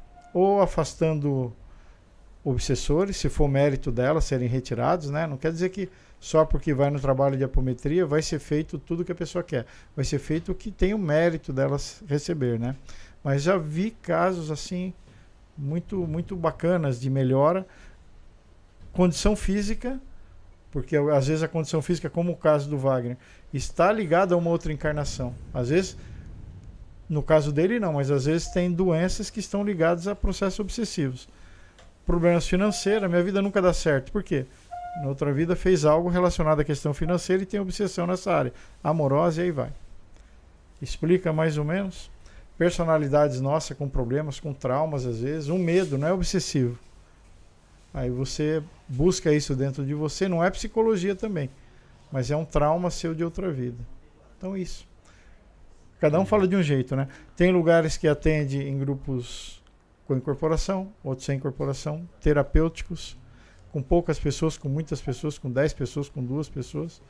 Mas é, vemos também cura de bolsões de espíritos, grupos que estão ligados às vezes a uma pessoa que está em sofrimento esses espíritos que estão ao redor dela, que ela prejudicou no passado, às vezes, às vezes não, sempre são resgatados, a maioria também. Então é uma ajuda não só para a pessoa encarnada, mas para os espíritos que estão desencarnados ao redor dela. Às vezes obsessores, às vezes não. Okay? É Diego, é um trabalho bem completão. O Diego de Souza perguntou se a apometria e reiki tem alguma correlação. Não, uma coisa independe da outra, mas no final das contas também é, é, mexem com energias, né? Mas um curso de reiki não tem nada a ver com diapometria, tá?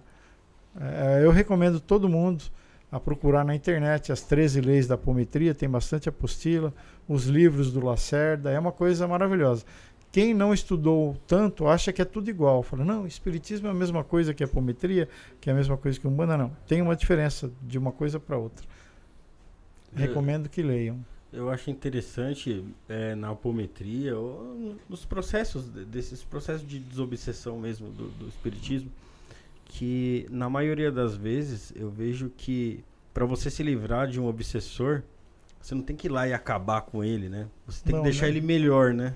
Exatamente. Meu amigo, te cumprimentar esse rapaz. Ó, o que, que é o obsessor? Muita gente tem uma ideia totalmente errada. É aquele cara do mal, ruim, que está me prejudicando. Não. O obsessor, muitas vezes, é uma pessoa que nós prejudicamos no passado. E ele está nos cobrando. Outro dia, num atendimento de apometria, incorporou um espírito e nós estávamos conversando com ele. Ele falou assim para mim: para mim, não, para nós lá no grupo, né? E vocês estão chamando eu de obsessor? Esse que está aí sentado matou minha esposa e minha filha na outra vida. Eu que sou mal? Fala para mim, eu que sou mal? Se alguém matar sua esposa e sua filha, quem que é mal? Uma pessoa. Quem óbvio, né? matou. E não eu, que eu estou me vingando. Falou, então eu não faria nada para ele. Desculpa, não faria nada para ele, aqui simbolicamente, se ele não tivesse me feito mal. Eu estou querendo me vingar. Mas aí ele está errado em querer se vingar. Porque nesse momento ele está infringindo uma lei espiritual. Deus, Criador de tudo, já criou mecanismos de acertar essa situação. Então, quem faz algo vai voltar para ela. É um bumerangue, é uma Mas mola. Mas existe a liberdade Não... dele obsediar também. É. Então, aí quando ele começa a prejudicar a outra pessoa, digamos, ele está incorrendo, ele está fazendo uma maldade. Ah, mas o outro fez também, o outro fez e vai pagar. Se você fizer também, você também vai pagar, digamos assim. Né? Se você fez mal para alguém, eu entendo assim, muitos entendem assim, nós devemos consertar isso através do bem. Aí, se nós passamos muito tempo sem fazer o bem, sem consertar aquilo, abre a possibilidade de que aquele espírito venha nos cobrar. Vivo falando isso por conta da mediunidade. Por que, que algumas pessoas nascem médium e outras não? Mediunidade é uma forma de você acertar essas, digamos assim, dívidas. Sim. Através do seu trabalho de caridade, indo, ajudando pessoas num centro espírita, numa casa umbandista e aí vai. Então você tem a possibilidade de, de acertar isso pelo dor ou pelo amor. Muitas pessoas que nos procuram são médiums que não trabalham. Então eu falo, médium, se você tem mediunidade, Deus não errou, viu, galera? Deus não erra. Deus não joga dados, conforme dizia Einstein. Não existe sorte nem azar. Tudo é baseado em leis, leis espirituais. Conhecemos todas? Não. Vamos procurar correr atrás para tentar descobrir. A gente vai ficar menos revoltado e vai começar a entender a origem da dor. Por que, que eu estou sofrendo? Né? Isso será que tem a ver com essa vida? Igual eu falei, nessa vida eu não fiz nada, mas na outra aprontei para burro. Então, será que foi na outra? Vamos correr atrás. Se a gente não correr atrás, não vai descobrir, certo? Mas existe um mecanismo. O criador de tudo é perfeito. Demora para entender isso às vezes, né? Demora décadas para você falar, agora eu estou entendendo. Que isso daí tem uma relação de causa e efeito, que eu mesmo fiz algumas coisas erradas tal. Mas enquanto a gente ficar brigando com Deus, a gente vai ficar sofrendo. Ele é o criador de tudo, ele sabe mais que a gente. Entendi. Para quem que tem dúvidas ainda, o site é erabranca.org.br, tá, gente? O pessoal tá pedindo o site aí, erabranca.org.br. Bom, gente, para não estender mais, para não tomar mais tempo de vocês, é, a gente pode conversar mais em outras ocasiões, né? Com certeza. Né, o, o Wagner? Uh, pedir pro Rafael orientar vocês aqui, ó. Nosso ritual aí. Nosso ritual que tá, tá chegando aqui no, no 100 mil inscritos. A gente vai ter que renovar, né, Bruno? É verdade. Né? O próximo. Uhum. próximo sou, inscrito lá, sou inscrito lá também. Você faz parte. É o seguinte: é, quando a gente completar 100 mil inscritos, a gente vai relembrar os programas que fizeram parte desse caminho aí, né? Desde o programa 100 até hoje, que no programa 100 a gente também fez uma, uma releitura aí dos programas anteriores. E aí eu peço para vocês deixarem um recado para a gente relembrar esse dia de hoje. Colocar a hashtag 319, a data de hoje, escrever um recado pra gente ler só naquele dia, que a gente completar os 100 mil inscritos em um dos nossos canais, e colocar aqui na lâmpada mágica, aqui, que faz parte do nosso ritual, que é a nossa cápsula do tempo. Certo, certo. Felipe? Enquanto eles vão, vão ali deixando seu recado, eu vou deixar os nossos recados. Mas antes eu vou ver aqui quem foi o ganhador do curso de Padilha. É verdade. Pessoal, o pessoal já nem chegou junto, hein? Mas quem chegou foi o Mariano Antônio Leôncio. Então, Mariano Antônio Leôncio é o ganhador. Mariano Antônio Leôncio, tem, entre em contato conosco através do WhatsApp 977647222, dando os recados aí uh, finais aqui do, do nosso programa. Em relação ao estúdio para podcast, tem Origem Studios, Instagram, arroba Origem Studios, tá? Tá na nossa descrição. Melhor lugar para você fazer seu podcast, seu programa, para sua ideia em prática, tá? Melhor preço de São Paulo, melhor localização da cidade. O WhatsApp 11 97764 7222. Para você que quer patrocinar o programa, quer chegar junto conosco, quer dar sugestão de convidados, tem o e-mail isto não é podcast@gmail.com e também tem um link para o nosso WhatsApp aqui embaixo, ó, fale com isso no podcast via WhatsApp. Clique no link abaixo, tá aqui na nossa descrição, você vai direto para o WhatsApp do programa, tá bom? 11 97764 7222 nos ajude a continuar com o podcast. Você que está assistindo agora ao vivo, você que está assistindo depois, qualquer contribuição vai, vai ajudar a gente a continuar o projeto. A gente está andando aí por conta própria. Então, por favor, a gente pede que ajude a gente a continuar disseminando essa informação, disseminando esse conteúdo. Uh, nos ajudando com o Pix aí no 11977647222 está na descrição, tá no comentário fixado, o beneficiário é Felipe. Qualquer valor vai ajudar muito a gente, tá bom, gente? É, novamente, também sugestões, críticas, elogios no e-mail estonepodcast.gmail.com. É, mandar um abraço pro pessoal da Humana e Amor, lá Escola de Formação Terapêutica. 34 anos já tem a Humana e Amor, hein? Formou alguns dos melhores terapeutas do planeta. Um, um abraço lá pro Otávio Leal, queridão, 11 983660100, humaneamor.com.br. Manda um abraço pro pessoal do Caminhos de Luz, Artigos Religiosos também do Baralho aqui, os Mistérios de Maria Padilha. Tá aqui conosco também. Uh, quem quiser tirar dúvida com eles é 11 958338585, é o WhatsApp deles. 11 958338585. Manda também um abraço pessoal do Templo Avinashi pra Mestra Vinache, pro Mestre Caveira, você quer jogar o oráculo deles lá de Quimanda Luciferiana, é, quer também entender um pouco melhor do que se trata, arroba Templo Avinache no Instagram, aqui no YouTube.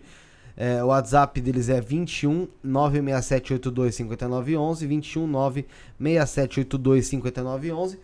E você que quer ajudar o canal, você pode se tornar membro do canal. Ao lado do inscreva-se tem o Seja Membro, você ajuda o canal, tem acesso a conteúdos exclusivos, a lives, vlogs e muito mais lá que é para membro, tá na playlist só para membros, tá bom?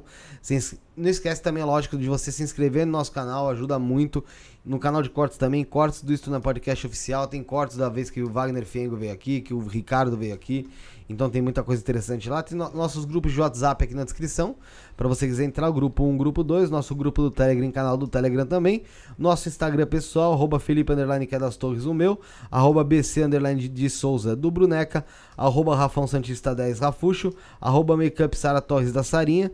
E na nossa equipe técnica, arroba José Underline Cândido, tá bom? E não esquece de deixar seu comentário e seu like aí também. É... Rafael, suas considerações finais. Agradecer a todo mundo que esteve aí com a gente aí na live até agora, todo mundo que está assistindo aí em outro dia. E agradecer, pô, o Ricardo e o Wagner, que são caras que eu tenho certeza que contribuem aí, não só com a gente, mas com todo mundo que, que, que acompanhou, que acompanha eles, para a busca do autoconhecimento, para a busca da, do caminho, seja é, no Espiritismo, seja em, em qualquer outra vertente para que se conheça mais e para que conheça é, o seu caminho. É isso aí, obrigado, gente. Valeu.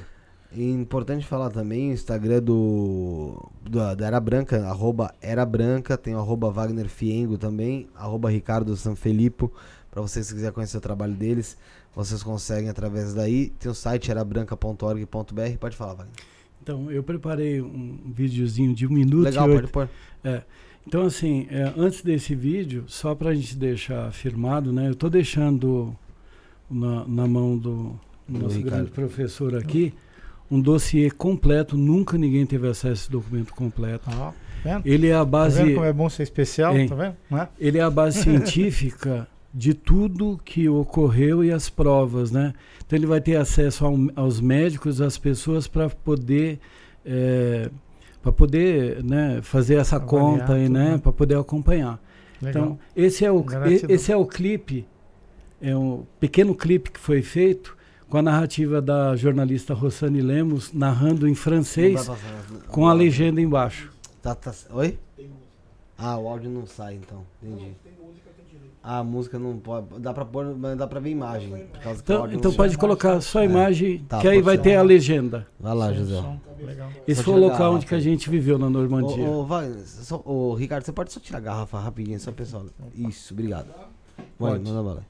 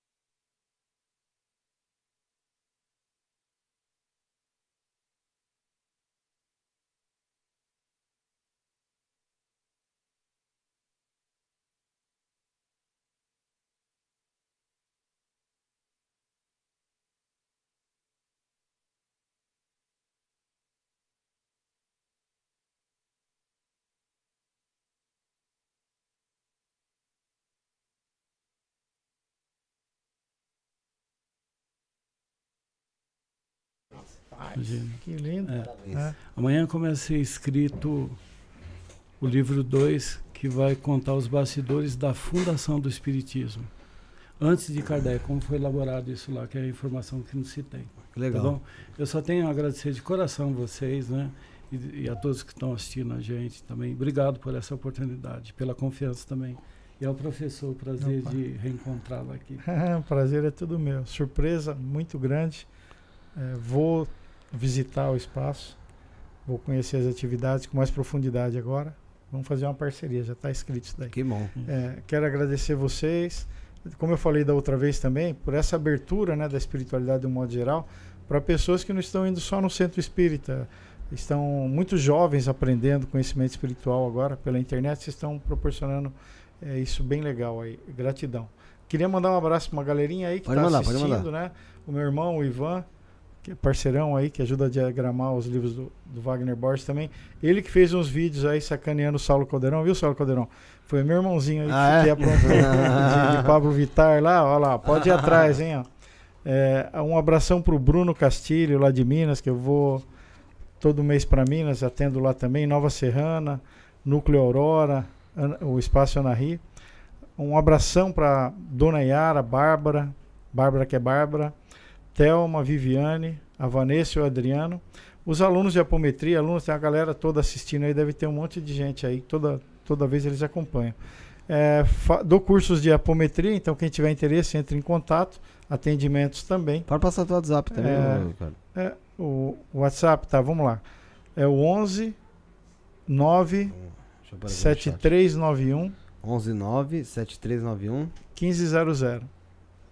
Aqui, ó, Ricardo Sanfelipe, para quem que tiver interesse aqui. É, 11 97391 1500. É, e o Instagram, arroba Ricardo Sanfelipe. Então, quem quiser cursos de apometria, estou dando curso aqui em São Paulo. Até falei para você, né, que estou vindo para cá. E o ideal é montar um grupo em alguma casa espírita, a gente dá treinamento, tudo para que depois continue atendendo de graça. É uma ferramenta maravilhosa. Então, estou convidando a todos aí casos de reencarnação também, perdeu algum parente, está sentindo muita dor aí, quer ajudar a família com comprovações, hum, pode entrar em contato que a gente tem livre filme lá para entregar de caminhão. É legal, Abração, gratidão pelo convite e presente. Tá aqui com o Wagner hoje, vocês me deram um presente. Não imaginava que ia ser tão bom assim. Valeu. Eu agradeço. Legal. Wagner, obrigado. Obrigado. Ricardo. Obrigado pela presença dos dois, pela disponibilidade de estar aqui conosco nesse sábado por tratar de assuntos tão sérios aí que acabam acabaram ficando muito tempo ofuscados aí pela no mundo, né? E hoje a gente pode discutir, como vocês disseram, de forma mais aberta. E sempre é um prazer receber vocês aqui. Desculpa alguns, alguns entreveros aí, porque Imagina. a gente ainda está tá se adaptando Normal. ao novo espaço. E, mas logo, logo já vai tá tudo ok. Espero receber vocês ainda numa, com uma recepção melhor. Imagina. Trazendo vocês aqui no. Tá 10 aqui. Um papo. E obrigado, obrigado por estar conosco aqui né, nesse programa. Valeu mesmo. E parabéns pelo trabalho de ambos. A gente Legal. agradece. Ah, aqueles que quiserem, né, precisar fazer, aspecto, fazer cirurgia espiritual, pode entrar no site erabranca.org.br e lá tem um caminho do agendamento. Ou através do WhatsApp 9. Deixa eu por aqui, vamos lá. É ah. 96085 1671. Falar com a Patrícia. Fala com Patrícia, né? Isso. Tá. Por aqui. Obrigado aí. Obrigado a todo mundo da Era Branca também, que esse trabalho é feito com vários passarinhos lá, né? É. Ah, esqueci aqui de Pode citar. O, nós montamos um canal, eu e o Ivan, canal Estrela Prânica. Então nós temos um espaço que chama Estrela Prânica, onde nós atendemos. Tem um canal que ainda não começamos a gravar ainda, é, vídeos, colocamos só as lives que nós fizemos, as de vocês aqui, uhum. pedir permissão, tudo. Aí quem quiser assistir por lá também dá. Estrela, Estrela, Estrela Prânica. Prânica é. Então o pessoal procura Canal no YouTube, Estrela Prânica. Lá, Estrela Prânica. É, depois no eu YouTube. vou começar a dissecar os livros que eu tenho lá em casa e fazer comentários de cada livro, porque tem muito conhecimento legal lá pegando as frases mais importantes. Agradecer os presentes aqui, né, rapaz? Eu não imaginava que ia ter tanto presente aqui hoje. Obrigado, Wagner. Legal. Obrigado a ambos, então. Estaremos de volta quarta-feira, às 19h30. Obrigado a todo mundo que esteve conosco aqui. É, todo mundo que acompanhou, Rafael. Paula. Paula, Josiel, Sarai My Love, Bruneca, todo mundo que nos ajudou. Você que tá assistiu ao vivo, você que assistiu depois, valeu. Estaremos quarta-feira de volta às 19h30. Somos o início, o fim e o meio. Fomos. Valeu.